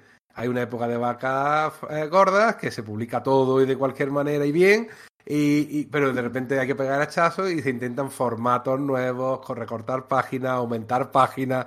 Es que nunca hay una solución eh, que se pueda decir, esta va a funcionar. Se intenta, se tiran contra la pared y la que se queda pegada en la que, en la que funciona. Sí, Marvel Heroes, por ejemplo, es una colección pensada para lanzar series limitadas. Eh, empieza a publicar otro tipo de material, ¿no? Lo que ha dicho Enrique, de pues vamos a probar cosas, o incluso sacan números de colecciones que están funcionando bien porque se tiene la idea de vamos a avanzar lo más posible, que queremos ponerla, eh, reducir eh, la diferencia entre colecciones lo más posible, ¿no? Entonces se lanza otra colección que se llama series limitadas directamente, ¿no? Eh, ocupando el, lugar que ocupaba Marvel Heroes, ¿no? Porque Marvel Heroes ya se está destinando a otra cosa. Marvel Comics, a, pues a seriales seguidos de Marvel Comics Presents y cosas por el estilo, ¿no? y, y luego se llegaron a publicar series limitadas por sí mismas fuera de esa colección que se llamaba series limitadas, ¿no? Como el arma X de, de Barry Winsor Smith, yo creo que salió aparte, ¿no? De, pero por ejemplo en series limitadas también había material del Hulk de Peter David y que el de uno, o sea que todo empezó a ser una mezclanza de a ver cómo sacamos de todo, ¿no? Entonces, alguna, otra forma, la fórmula viable. Sin olvidar las grandes sagas Marvel, donde te cogían 7 o 8 números americanos y te los colocaban en una saga completa. Por ejemplo, estoy recordando eh, Iron Man de, de John Romita Jr. con guion de John Byrne, que salió en, esa, en esa colección, una colección parecida. No, no, no, no. en concreto, el de John Byrne y John Romita sí que salió en esa especie de nuevo Marvel Twin One junto al Hulk de Peter David. Lo que salió en de, Paul Ryan. De Paul Ryan, pero era dentro de ese modelo de que era esos Marvel Sagas Marvel, que es el que digo, que implanta, por lo visto, Sergio Pradera, para que no se queden si los, eh, los lectores sin su personaje, igual que los Vengadores y los Cuatro Fantásticos, Thor, el Capitán América y muchísimas otras, muchísimas colecciones clásicas de Marvel no tenían colección propia y había que lanzar un tomo de, de pues eso, de grandes sagas Marvel se llamaba, ¿no? Creo recordar así, ¿no? Era el sí, ese era el nombre del, de, de, esos tomos y el efectivamente el Iron Man de, de, John Byrne dibujado por Paul Ryan y luego el posterior de Len Kaminsky también se lanza así, aunque luego se le da una, una limited serie propia al Iron Man de Len Kaminsky con más con mayor número de páginas. Es que es eso, se prueba de todo. Se, se renumera, o sea, se pone en paralelo, pues se consiguen, haciendo todo este tipo de jugadas, poner en paralelo por fin toda la publicación de los cómics Marvel, primero con los mutantes, etcétera. Y hay colecciones como por ejemplo Spider-Man que funcionan bien, pero que se cierran y que se renumeran lanzándolo con mayor número de páginas durante un tiempo para, vale, hemos alcanzado el, ritmo norteamericano, eh, eh, vamos, con, el suficiente margen para no quedarse sin ello, pero que esté, digamos, eso en, en paralelo a las publicaciones de, de Marvel, ¿no? Bueno, pues eso tampoco debe funcionar y luego ha de ser relanzado otra vez como un tomo. claro, Spider-Man en Estados Unidos tiene varias colecciones, ¿no? Pues hay que publicarlo en tomo. Pues esos tipos de tomo llegan también otras, como los nuevos guerreros o los poderes cósmicos o, o cosas de estas, ¿verdad? Es cierto que en ese momento sí creo que se llega a una especie como de regla de que cuando haya una época baja de ventas, lo que hay que concentrar muchas páginas en un tomo y acudir a los fans, fans, fans que sabes que te lo van a comprar a precio más caro, pero por lo menos la edición la puedes mantener mientras que si eh, publicas en formato grapa, pues necesitas un mínimo de lectores que muchas veces no alcanzas y entonces cuando pierdes el, el momento, ¿no? la velocidad. E, e intentaban cualquier cosa, las miniseries que has dicho, los tomos estos de grandes sagas, y el gran problema, según Grass, que ya era el editor Marvel, porque había conseguido ese, ese título cuando eh, eh, Antonio Martín le, le, contrató, lo que hizo fue decidir ya poner en paralelo toda y cada una de las colecciones de, de Marvel. Eso es, sí, sí, sí, sí. Eh, efectivamente es en ese momento, no, no antes, ¿verdad? Que yo creo que lo, he contado mal, ¿no? En ese, en ese aspecto. Pero sí, para, mí, para 1995 están esos tomos. También se meten ahí, por ejemplo, Marvel 2099, ¿no? Que era una como una franquicia dentro de Marvel que, que bueno, pues que, había tenido sus series de grapas regulares y lo que dice Enrique, la grapa regular requiere un público más fiel, ¿no? De, de forma constante, mientras que esos tomos, aunque son más caros de, el, el, desembolso del gol, de golpe, en realidad sale más barata la, la, relación página-precio, ¿no? Entonces, para los fans fans era como, bueno, pues tiene que ser así, ¿no? No, no hay otro modo, ¿no? En verano del 93 se publica la canción del verdugo y se publica como en Estados Unidos cada capítulo en cada serie eh, y luego tú ya te tienes que comprar todas las series para completar la historia. Eso es. No, se había hecho así, por ejemplo. El proyecto Exterminio, que creo que el proyecto Exterminio fue el anterior, sí, se había tenido su propia miniserie, y sin embargo la eh, canción del verdugo, que ya se habían ido Jim Lee y compañía, y los que estaban eran Andy Cooper y compañía, se publicó eh, de la manera que se había publicado en Estados Unidos. Y aquello fue un hito. Justo, porque claro, antes habían tenido que hacer lo de Inferno, de Proyecto Exterminio, de generar una colección propia para ponerlos todos de seguido, porque las colecciones ni de coña estaban cuadradas, y bueno, que también servía, lo, dicho, lo dicho, para adelantar material, para al final acabar poniéndolo en paralelo, ¿no? No, recordaba esto de, de 1993, cierto, cierto, cierto, ahí ya te podías comprar cada colección, y bueno, pues eh, había que comprarte todas para que para que la, la historia eh, para tener toda la historia, ¿no? Pero que era, la idea. y hablando de y hablando de crossovers mutantes, en 1996, aprovechando la era de Apocalipsis, de la cual también hicimos un podcast, que se cerraban todas las colecciones eh, mutantes durante un tiempo, ofreciendo una realidad alternativa, pues ahí lo que se hizo fue hacer el paso a papel satinado, porque las ediciones que también estaba haciendo Planeta de los cómics de Image eran ya en papel satinado. Entonces, de alguna forma parecía que los de Marvel se, habían quedado como hermanos pobres, ¿no? De, de, algún modo, ¿no? Es una cosa que hoy por hoy pues, nos puede parecer dudosa, ¿no? Por en plan de que hoy, ahí, hoy por hoy algunos somos detractores del, del, papel satinado por los brillos que te hacen, la dificultad de, de, lectura, pero es verdad que en ese momento es como, no, claro, es que ese papel es de mayor gramaje, es más caro y es... Eh, parecía más moderno, no sé cómo decirlo. ¿no? Y se pasan los mutantes y, eh, y al poco pues el resto de colecciones Marvel, ¿verdad? Sí, era además la época del color informatizado y no solo eso, sino que las sesiones de correos también se modernizaron utilizando programas informáticos porque eh, contrataron a algunos técnicos jóvenes que dijeron, jóvenes que dijeron, oye, que aquí lo que estáis haciendo a mano está muy bien, está súper guay, yo lo he estudiado en la escuela de artes gráficas, pero ahora esto no se hace así. Esto se hace eh, eh, con ordenador y además podemos pedir los archivos a Estados Unidos y hacer virguerías que antes había que hacer a mano. Yo estoy recordando el, episodio de Ruleta, que no creo que lo comentamos de Daredevil, que en la edición española le tuvieron que dibujar la barbilla a Daredevil porque la tapaba el título, el título lo tuvieron que borrar, que era Roulette, y pusieron Ruleta en vertical, en fin, tenía que hacer Mar Fernández o bien Pera Oliver, algunos de los técnicos de la casa tienen que hacer virguerías para intentar adaptar aquello y, y aquello se podía hacer de otra manera y fue un antes y un después a la hora también de editar.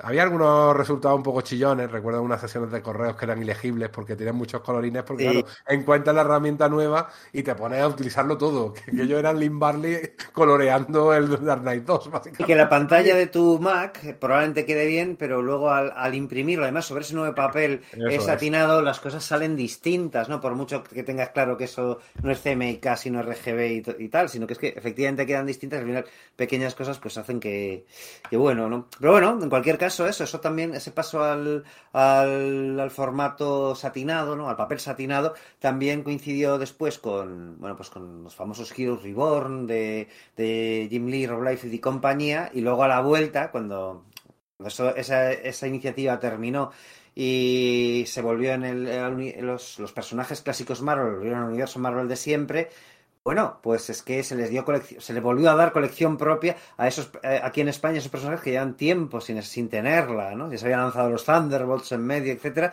pero el hecho de que, vale, volvemos a tener un volumen de los Vengadores, ¿no? Así que habíamos tenido del Capitán América de Mark Wade y, y joder, uh, Ron Garney, perdón, justo antes de, de, del de Rob Liefeld, ¿no? Pero los Vengadores, por ejemplo, lo tenían, o los Cuatro Fantásticos, y de ese modo pudo haber un, una, serie regular en grapa de los Vengadores de nuevo, ¿no? Y de los 4F. Sí, pues eh, fue una pues la oportunidad, casi igual que lo que había hecho al fin y al cabo Marvel, ¿no? Intentar revitalizar de una manera u otra, tenían plan A, plan B. Si lo de Error Reborn no funcionaba, Error Return por lo menos llamaba la atención. En, dos en dos años llamaba dos veces la atención sobre esos personajes y aquí también aprovecharon ese momentum. Eh, es justo, justo cuando se puse un nuevo cambio en la estructura de, de Forum, de Planeta, de la edición de Planeta de cómics, porque Sergi Grass abandona eh, la editorial y eh, dan un paso adelante Tony Giral, que es luego historiador egregio del cómic, que ha publicado un montón de obras de, divulgación, y Alejandro Viturtia. ¿eh? Tony Giral eh, eh, se dedica a proyectos más especiales, mientras que Viturtia se dedica a lo que es la grapa, a lo que es Marvel, Marvel, eh, puro y duro, de manera pues, bastante continuista en principio, hasta que le dijeron, oye, echa cuenta a ver cómo va esto, y la verdad que la editorial no iba bien económicamente, porque lo estaban publicando todo y no se vendía todo, claro. Si tú cogías el conjunto total, pues bueno, daba beneficios, pero si tú empezabas a mirar colección por colección, tú veías que había un montón de colecciones que se comían los beneficios de otras. Y pegaron un buen cortijeretazo, otra crisis más, ¿eh? porque esto es ir de crisis en crisis, no solamente desde hace crisis, sino que todas las empresas editoriales les pasa, les pasa eso. Sí, efectivamente. el año, el 98, 98, 99, claro, había que publicar porque tenían el encargo de Planeta que tenían un hueco que llenar, tenían un slot, ¿no? un slot, efectivamente. hay que publicar, hay que editar páginas, hay que llenar los kioscos, así que vosotros veréis lo que hacéis. Tenéis que encontrar algún nuevo producto que permita eh, llenar otra vez los kioscos y que esto venda. ¿eh? Y tuvieron una idea mm, brillante, a la vez que arriesgada y a la vez que retrotraía casi 30 años antes. Sí, porque, eh, claro, el formato para esa idea, para ese proyecto, eh, claro, en el fondo se parecía mucho a uno que, que, sí que le había funcionado a Planeta en otros de esos apartados del cómic, que era en el del manga, ¿no? Había lanzado un formato, digamos, por el estilo pero sus ediciones de los clásicos de Marvel, ¿no? Cuando eh, eh, nos hemos saltado, es cierto, ¿no? Que en un momento dado, a principios de los 90, se publican unos tomos que son orígenes, los orígenes Marvel, que eran como la mitad de los eh, de los Marvel Masterworks. Aquello no triunfa, ¿vale? Solo se publica uno por personaje. Se vuelve a intentar con los Cuatro Fantásticos y con Spider-Man, primero con ese formato de de tapa de cartón y hojas otoñales como el Spider-Man de McFarlane y el Namor de Bern, después como grapa bimestral, pero no funciona. Y de repente, ahí, en 1999, por algún, por algún motivo, se juntan los elementos, la, la tormenta perfecta para decir, utilizamos el formato este del manga, se publica material clásico y el público responde. Y responde masivamente a esa, ante esa nueva línea, que es la, línea Excelsior, en la que se va a publicar material clásico de Marvel, sustituyendo a todas esas series que están cerrando porque no, no dan beneficios, ¿no? Se han publicado un montón de cosas y sí, seguían, eh, pues eso, la, el, Marvel Knights, por ejemplo, ¿no? Que, que, estaba pujante, ¿no? Pues bueno, pues la Pantera Negra igual se vendía menos, pues la, le cortamos las alas, muchas cosas más en realidad. Y en ese momento se lanza eso, la línea Excelsior, publicaría eh, material clásico a través de unos tomos llamados eh, Marvel Clásicos Blanco y Negro, que eran así grandes y tal. era, bueno, allí donde no pudiésemos encontrar fotolitos, que eran los problemas por los que habían cerrado la antigua Clásicos Marvel, pues lo publicamos en blanco y negro, que hay un público para esto.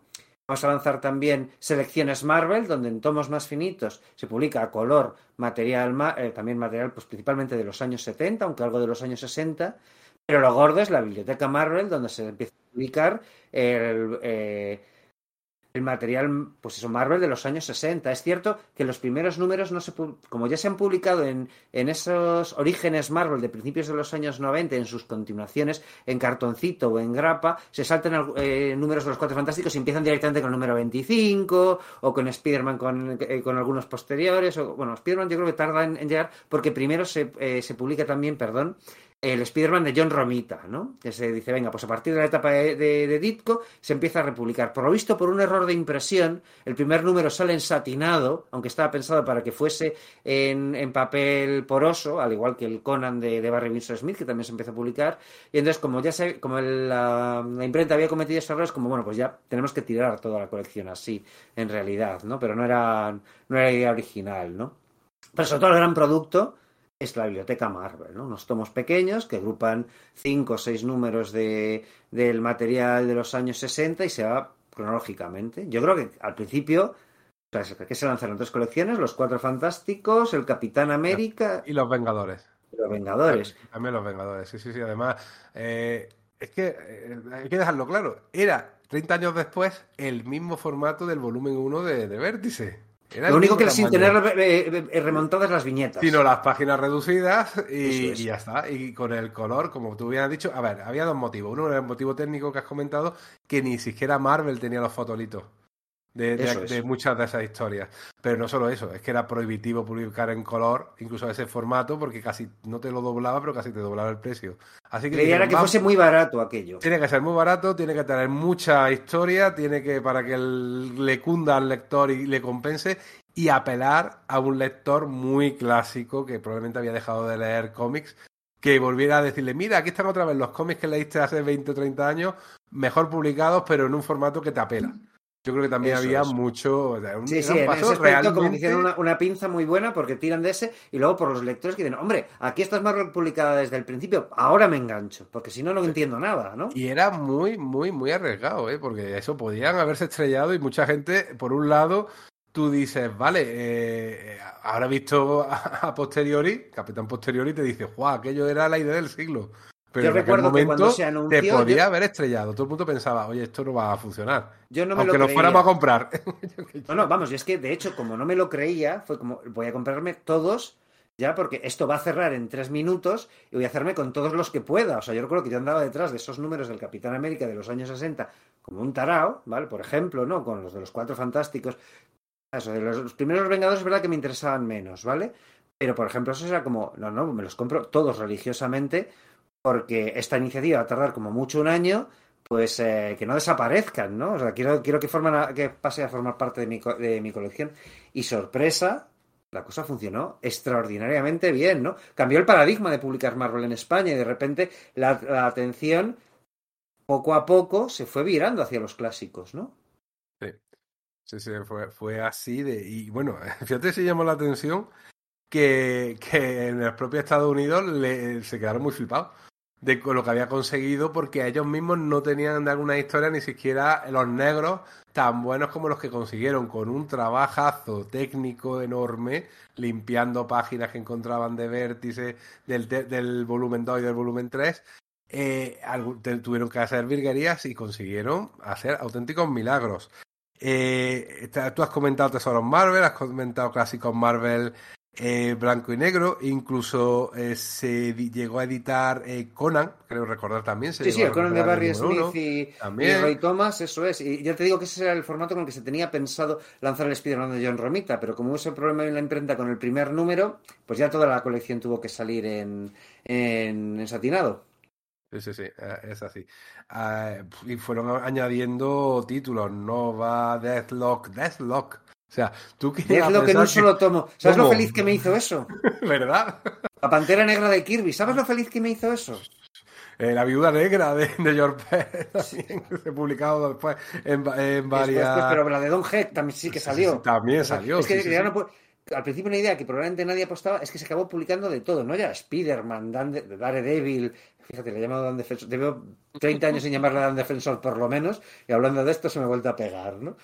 Eh, el Doctor Extraño, Namor, eh, todo. Se, era como. Era una, parecía que no había límite a lo que el público estaba dispuesto a comprar en ese formato, que hoy por hoy se vilipendia mucho. Hoy por hoy, pues es que muchísimo. ¿eh? Es que vaya vergüenza, esa reducción sin color, cómo tiene una cara tan dura y todavía se ponen medallas.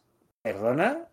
Estábamos hambrientos de ese material porque además era barato. Entonces era, ese equilibrio entre una edición muy económica y, respetuosa, como no se había dado nunca con los clásicos, nunca. Eran muy caros. Y otro pelotazo fue el coleccionable de la Patrulla X. Bueno, eso por lo visto fue, eso sí que por lo visto fue el TVO más vendido de la historia Marvel de España, que como 150.000 ejemplares del número uno.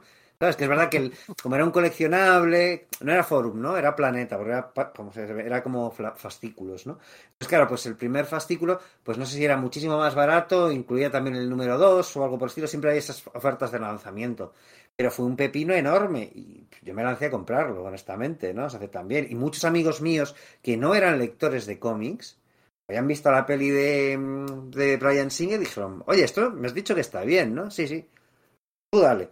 Entonces, igual, los primeros números de Dave Cockrum era como, bueno, los personajes bien y tal, pero entonces entraron con lo de Barnes como, pero, pero qué maravilla es esta, ¿no? No todos se quedaron, lamentablemente, pero hubo alguno que sí, ¿vale?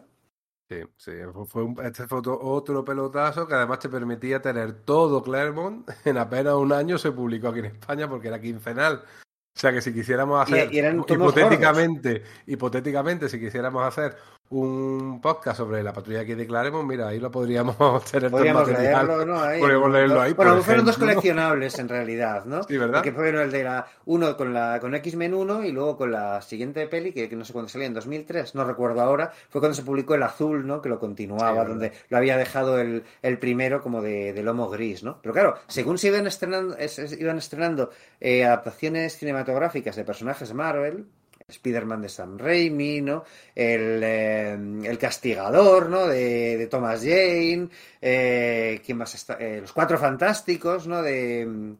No recuerdo, Tim Story era el director de, los, de, la película de los Cuatro Fantásticos, me parece recordar. que sí, sí. La película de Hulk de Ang Lee, claro, podías ver eso, al Hulk de Peter David, los Cuatro Fantásticos de John Byrne, el Castigador, pues desde lo de Mike Zeck a lo de Mike Baron, pasando por Eric Larsen, etcétera. Eh, en kiosco y barato. No tenías por qué irte a la librería, además, podías en tu punto de proximidad que todavía vendía cómics, comprar esos, esos cómics allí, ¿no? Y, es eso, a un precio súper asequible. Y además que eso, que también tenía ese formato de fórmula en el sentido de eh, alto y, ancho, y, eh, y, pero además eso era un poquito más grueso y con tapa de cartón Joder, pues yo le tengo muchísimo cariño. El Daredevil de Frank Miller completo, gracias a la película de, de Daredevil protagonizada por Ben Affleck, tenemos, ¿no? Señores, las películas de superhéroes nos gustarán más o menos, pero siempre hay que aplaudirlas solo por el hecho de que nos permiten que, cosas que pensabas que nunca se iban a reeditar, nosotros, los que nos molan los TVOs, eso lo tienes. Solo por eso, a mí me parece bien todo. Luego me las pelis me gustarán o no. Pero esas oportunidades este tema lo, hemos hablado con, con Julián o Julián Clemente. El tema de que la sinergia en España funciona mucho mejor que en Estados Unidos. Sí, en, Estados Unidos también. Sí, en Estados Unidos se llegan a permitir tener una película del Capitán América que lo peta, como Soldado de Invierno. Y vale, sí, sacan colecciones de Soldado de Invierno y tal, pero. Es casi testimonial. Sí, o Civil War y tienes al Capitán América hecho un anciano o al Capitán América metido en la saga de Imperio Secreto, que no tiene nada que ver con la película. O sea, pasan siete pueblos de, de, ese tema de sinergia. Sin embargo, que en España sí parece que va funcionando el hecho de que, aunque sea durante tres, cuatro o cinco meses, eh, que sale, de ventas. que sale, una serie, que sale una serie del, del Caballero Luna, pues reeditamos el Caballero Luna de, para que además tiene unos artículos canelita de buenos en su interior.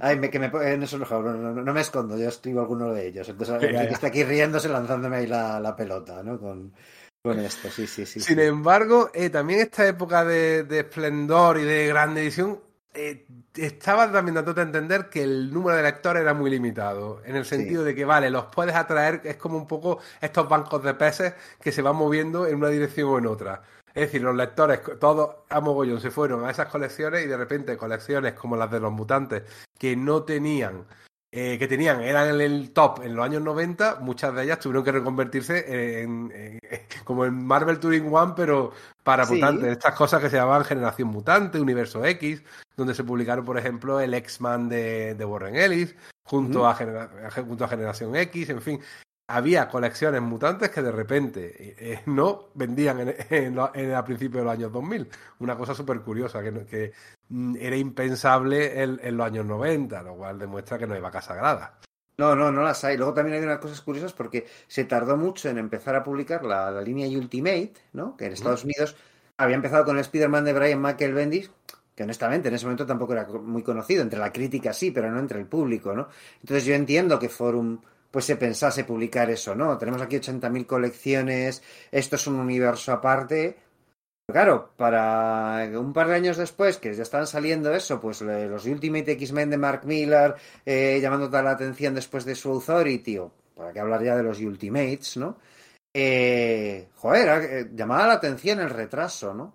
Pues claro, como había habido retraso, cuando por fin lo lanzan, lo hacen en un formato que de nuevo es más grande que el norteamericano, ¿no? Un poco como el de los coleccionables, como el de Vértice, como el de, como el de los primeros tiempos de Forum, etcétera, y también con dos episodios completos, ¿no? Para ir comiéndose la distancia con, con, el con la edición norteamericano, norteamericana, porque en ese momento ya son conscientes de que eso en Estados Unidos lo está petando. Entonces probablemente aquí también lo pete, porque la biblioteca Marvel lo está petando contando la historia del universo Marvel desde el principio, ¿no? Los primeros cómics Marvel. Y esto en el fondo es un poco lo mismo. Es un nuevo punto de entrada para, para los lectores que pueden Igual los, los, lectores que no se han comprado en Biblioteca Marvel porque están interesados en esas primeras historias, pero dicen, buf, es que el, me tira para atrás el estilo de, de, ese primer Jack Kirby o ese primer Steve Ditko, porque, bueno, pues hay gente para la que eso está, para la que eso está pasado de moda, ¿no? Sobre todo entre el público generalista, y bueno, pues yo lo entiendo. Pero sin embargo, los estilos de Andy Kubert o de Mark Bagley o de, o de Ryan Hitch, sin embargo, eran mucho más eh, vendibles de ese modo. Y se lanza de ese modo y vaya. No tengo, obviamente yo no tengo las cifras de venta de eso, pero se ¿cuántas veces se ha reeditado el universo Ultimate en España? Sí, sí. Pues bueno, es una idea, ¿no? De hecho, ya casi estás dando pie a que hablemos del último, la última gran época de la publicación de Marvel en España, porque a finales de, a mediados de 2004 saltó la liebre de que Panini, que era una editorial que había llegado a ser comprada por Marvel, que era especialista en cromos y además tenía los derechos para Europa precisamente de su relación con Marvel en los años 90. Los tenía desde 1996. ¿eh?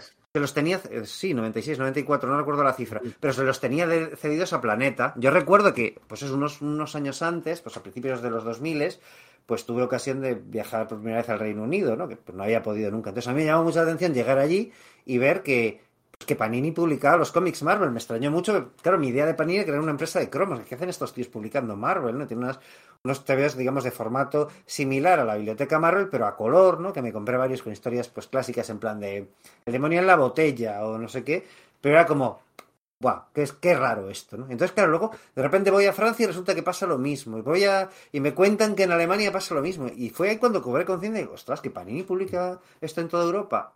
Sí, lo de Inglaterra que has comentado es curioso porque en Inglaterra tienen, le entran por dos lados los cómics. Tienen ediciones eh, propias de los cómics y también tienen importación, ¿no? Eso es.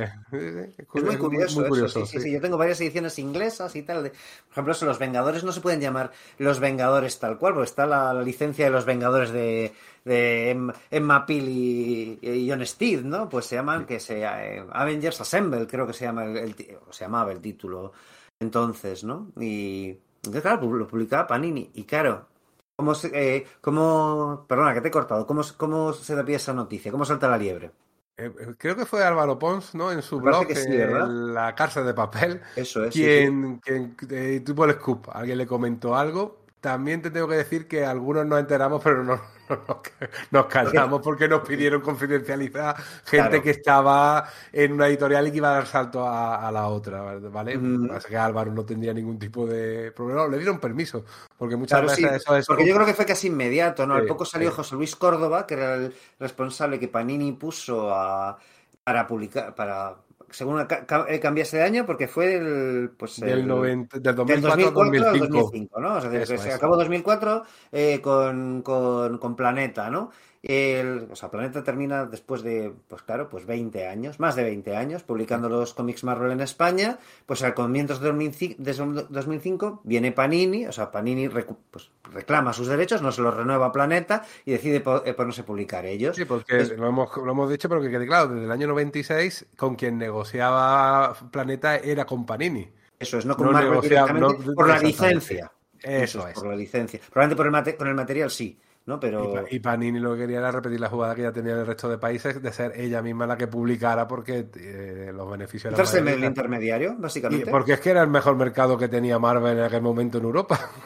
Además, claro, sí, sí, sí, sí, cierto. Eh, era, era una, un árbol de las manzanas de oro que, que era muy, muy atractivo y pegaron el sorpaso y fue un terremoto fue un auténtico terremoto todo el mundo que va a pasar ahora. estábamos acostumbrados a unos estándares de edición muy buenos, estábamos muy cómodos con sus altos y sus bajos, pero estábamos muy cómodos con la edición de Foro, la edición de Planeta, y de repente llegaban estos italianos que parecía que lo iban a cambiar todo y fueron muy inteligentes y no cambiaron nada.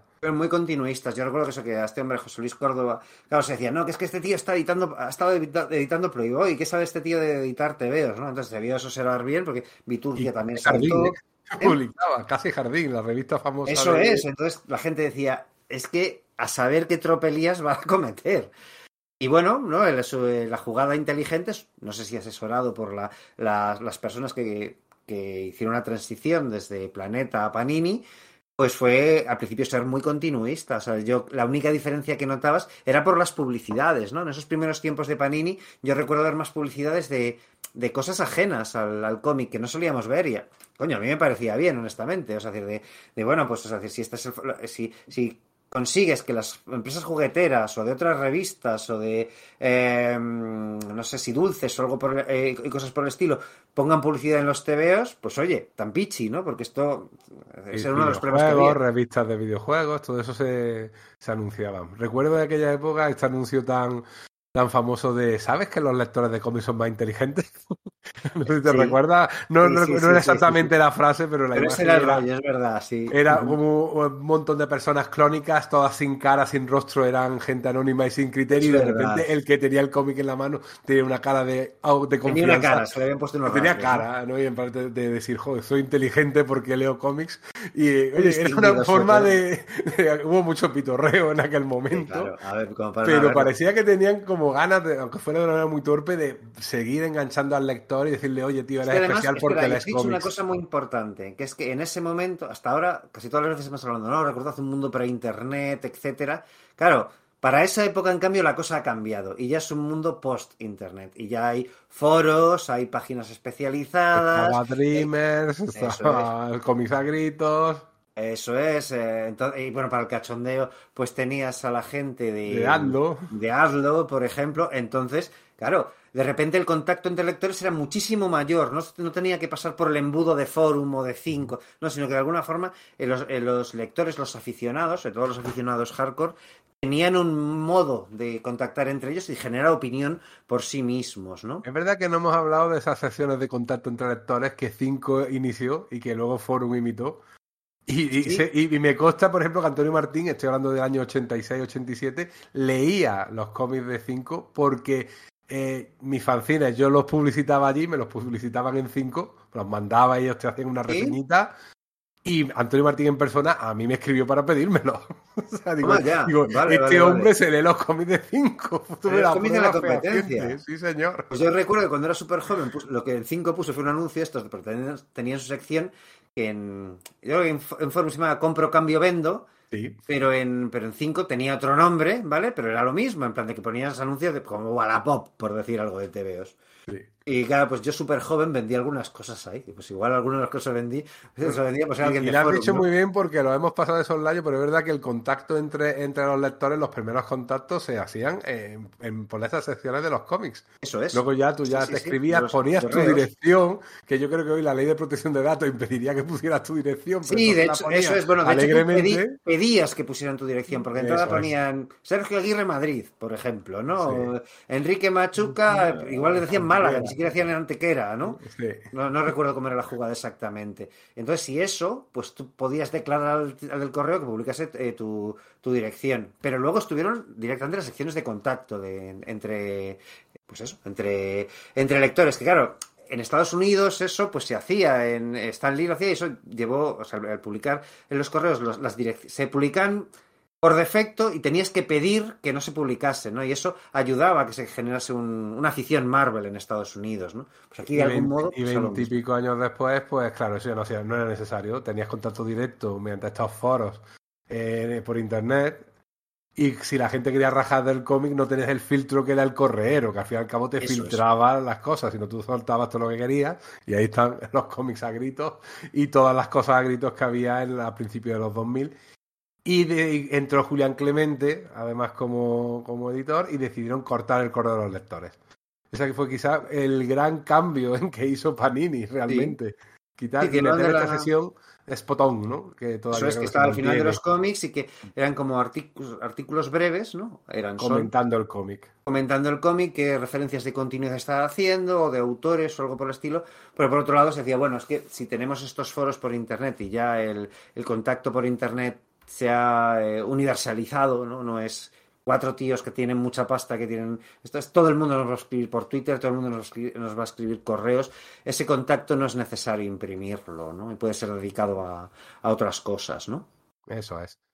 Y, y, bueno, lo que sí hubo fue un poco de terremoto, pero en la parte de planeta porque se le fueron los técnicos. Gran parte de los técnicos se le fueron a Panini. Porque, claro, si Panini quería continuar la edición, qué mejor que tener a los, técnicos en el estudio Fénix, se, le fue para allá Marce Hernández, en fin, un montón de gente que eran clásicos de la editorial.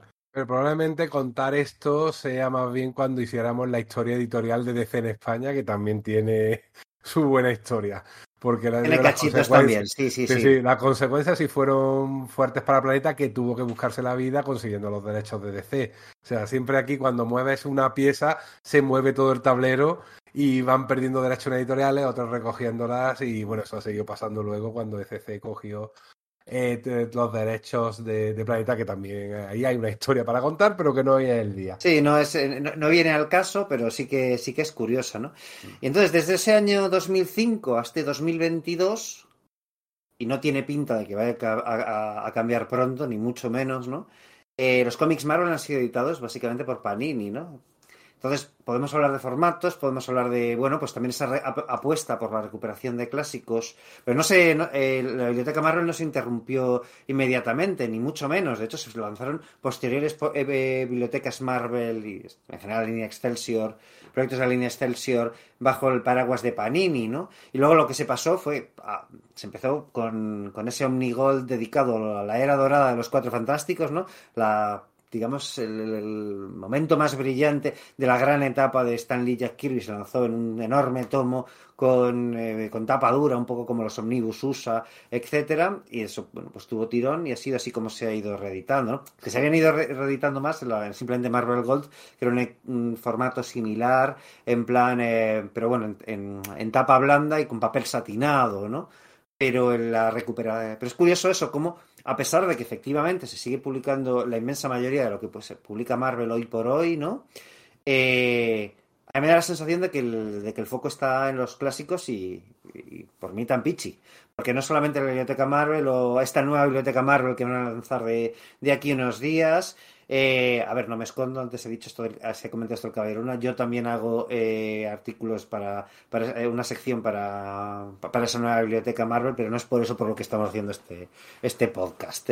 Pero bueno, efectivamente, tirando esto lo del Caballero Luna, se han publicado más clásicos, pues como, como Alpha Flight mm, cosas por el estilo, ¿no? Que, bueno, pues llevaban tiempo descatalogadas de reediciones anteriores y sí se apuesta por ellas dentro, dentro de un orden. Pues hay cosas pues que no, ¿no? O, bueno, pues creo que todo el mundo en Panini le da rabia no poder reeditar cosas como Romo Micronautas, ¿no? Todos con los que hablo, porque no es posible por, parte de Marvel, ¿no?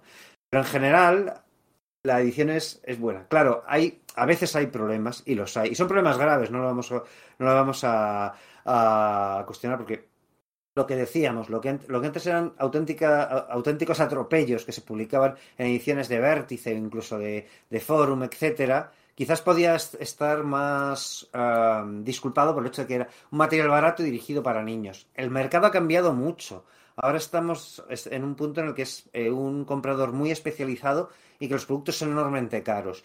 Yo comprendo y simpatizo enormemente con las, con las reclamaciones que se le hacen. Es lógico que se les pida el, el bueno pues el, eh, una, una, calidad totalmente impecable no lo comprendo lo comprendo entiendo que pues a veces no se podrá mantener que hay errores humanos o industriales, ¿no? Claro que los hay, sin duda.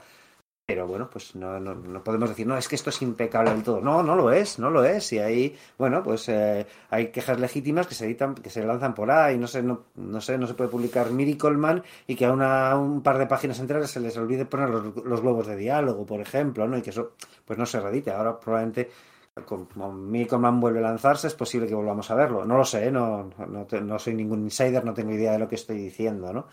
Pero en general no tenemos mucho más que contar de este último periodo. No ha habido grandes terremotos en estos 17 años de Panini. Han sido muy continuistas, saben que tienen un montón de lectores, pero que son lectores clásicos, por eso les están dando una y otra vez pues eso, material clásico. Aún así, están eh, manteniendo la publicación de las series principales de, Estados Unidos, pero cuando hay alguna serie así que ven ellos que no va a funcionar, tomito, tomito, tomito y, adelante. O sea, hemos visto aquí la Julka de Dan Slot, pues se tuvo que publicar en tomo, porque no se fiaban que pudiera publicarse en, grapa, por decirte un ejemplo.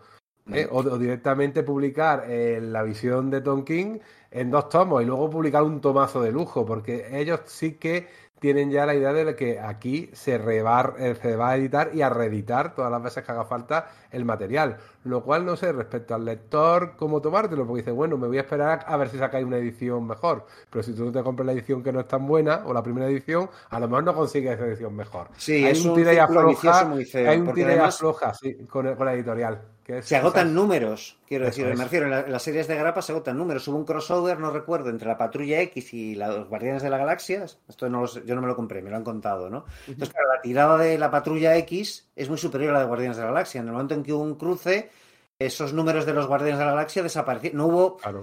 No, hubo eh, eh, suficientes TVOs impresos para eh, cubrir la demanda de seguidores de Guardianes de la Galaxia y con los mutantes además, y esos números... No, cayó nadie en aumentar la tirada, sino mantuvieron la tirada que seguían de esa serie. Sí, son detalles que, bueno, se escapan. ese hueco en la colección, ¿no? O, por ejemplo, hubo un tomo del Castigador, que hasta ese, ese Marvel Saga de hace unos años en, tapadura, se tiró años sin ser reeditado un solo número, no sé si el número 7, el Castigador de Garcenis, quiero decir, ¿no? El de Marvel Max, que se pedían auténticas barbaridades, ¿no? que también pasa, ¿no? Hay, determinados TVOs que se lanzan en coalición con, con SD, con la distribuidora, Marvel Limited Edition principalmente, que inmediatamente se agotan y hay especuladores que se vuelven locos con ello. Eh, bueno, claro, luego poco después muchos de ellos vuelven a ser publicados a poco después, o, pocos años después se vuelve a ser publicado en pues esos precios más baratos, ¿no? Pero que ah, hay, una, hay, una, complejidad, ¿no? Y, con, y entonces, claro, a veces es como, ¿me lo compro ahora o me espero? Y a veces, y, pero no sabes qué hacer, porque el esperarte puede, puede condicionar que más adelante no aparezca, ¿no? Sí, de hecho, eh, lo que sí estoy viendo ahora mismo es que el formato grapa está un poco tambaleándose, porque esas subidas de precios que ha habido tan fuertes en tan cada año, un tanto por ciento, vale, es cierto que hay escasez de papel, que si la electricidad, en fin, son Lleva tiempo sin subir antes, son factores externos, pero claro, yo creo que se han mantenido quizá demasiado tiempo sin subir y de repente había que hacer una subida muy muy fuerte en muy y es inasumible. Yo he dejado muchas colecciones. Bueno, yo hoy por hoy no compro prácticamente ninguna colección. Yo no compro grapa de 2013. Yo me he tirado más tiempo y de hecho eh, afronté comprarme Daredevil de el Immortal Hulk de, de Daredevil de, Zadarsky o el Immortal Hulk de, de Grappa y terminé dejándolo y me fui, terminé yendo a la edición norteamericana en tomos, que bueno, pues es verdad que luego esas grandes cosas se sacan luego en un formato más, más baratito, Marvel, Marvel Premier, bueno, también va subiendo, ¿no? Es bueno, pues... Eh, pero claro, dices, bueno, si lo van a sacar en Marvel Premier, ¿para qué me compro la grapa, no? Entonces, claro, la grapa yo creo que está, que era como el modelo de fidelización de lectura de, de, de los aficionados, el, el camino por el que iban a la librería todos los meses, e igual así picas con alguna cosa, eso sí que está desapareciendo, ¿no? No sé si sigues personajes concretos en vez de autores, me ocurre, ¿no? Lo cual significa que dentro de X la grapa vuelve a ser el, formato potente. Porque ya hemos visto que esto también es mucho altibajo y mucho, es muy cíclico, muy cíclico. Sí, es, es complicado de predecir, supongo, ¿no? Pero bueno, yo creo que sí, que le hemos dado un buen repaso, porque la verdad que eh, si algo he caracterizado a Parini, en mi opinión, es que tampoco ha dado mucho de qué hablar. Ha sido una, editorial muy discreta, sin grandes eh, cataclismos. O sea, eh, José, Luis Córdoba, que lo hemos comentado antes, se retiró hace un año, un par de años, que incluso Pedro, Pedro Monge le hizo una entrevista que publicamos en nuestro podcast, que es muy interesante, que yo casi le diría que si queréis completar Panini, le eh, oíd esa entrevista porque es interesantísimo todos esos pequeños entresijos editoriales que quizás escapan de lo que nosotros queremos contar ahora, que era un poco los grandes hitos de, las editoriales. Eso es. Pues sí, Enrique, yo creo que, bueno, que ha estado bien, ¿no? Yo, tengo la voz cascada ya, ¿no? Tú además ayer grabaste otra cosa, me han dicho, y yo mañana grabo otra Estamos a tope aquí antes de las vacaciones para tener material para que te dar regalitos de Navidad a nuestros a nuestro Bueno, pues un fuerte abrazo. Ha sido un placer este mano a mano contigo, que creo que no habíamos tenido ninguno. Sí, yo creo que en concreto tú y yo no habíamos coincidido en, un, mano a mano, así que ha sido, la verdad es que súper grato, sí, sí, sí. sí. Y además recordando estas cositas y tal, muy divertido y espero que interesante también para, para nuestros lectores. Así que, oye, un abrazo fuerte, felices fiestas y a vosotros, queridos oyentes, pues igualmente, por supuesto. Adiós a todos. Esto ha sido Sala de Peligro y esperamos que hayáis sobrevivido la experiencia.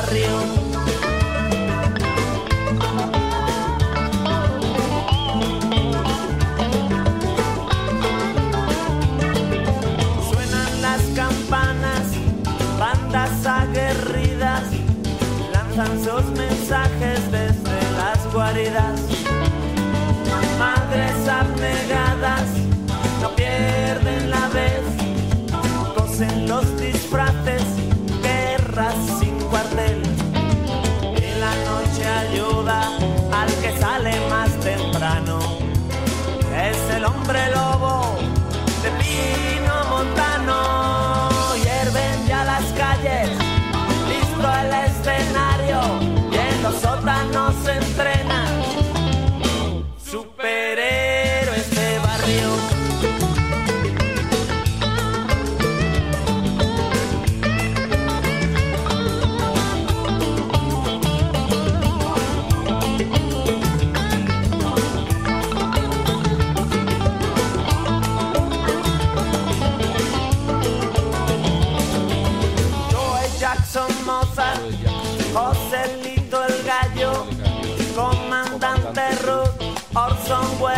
irrita.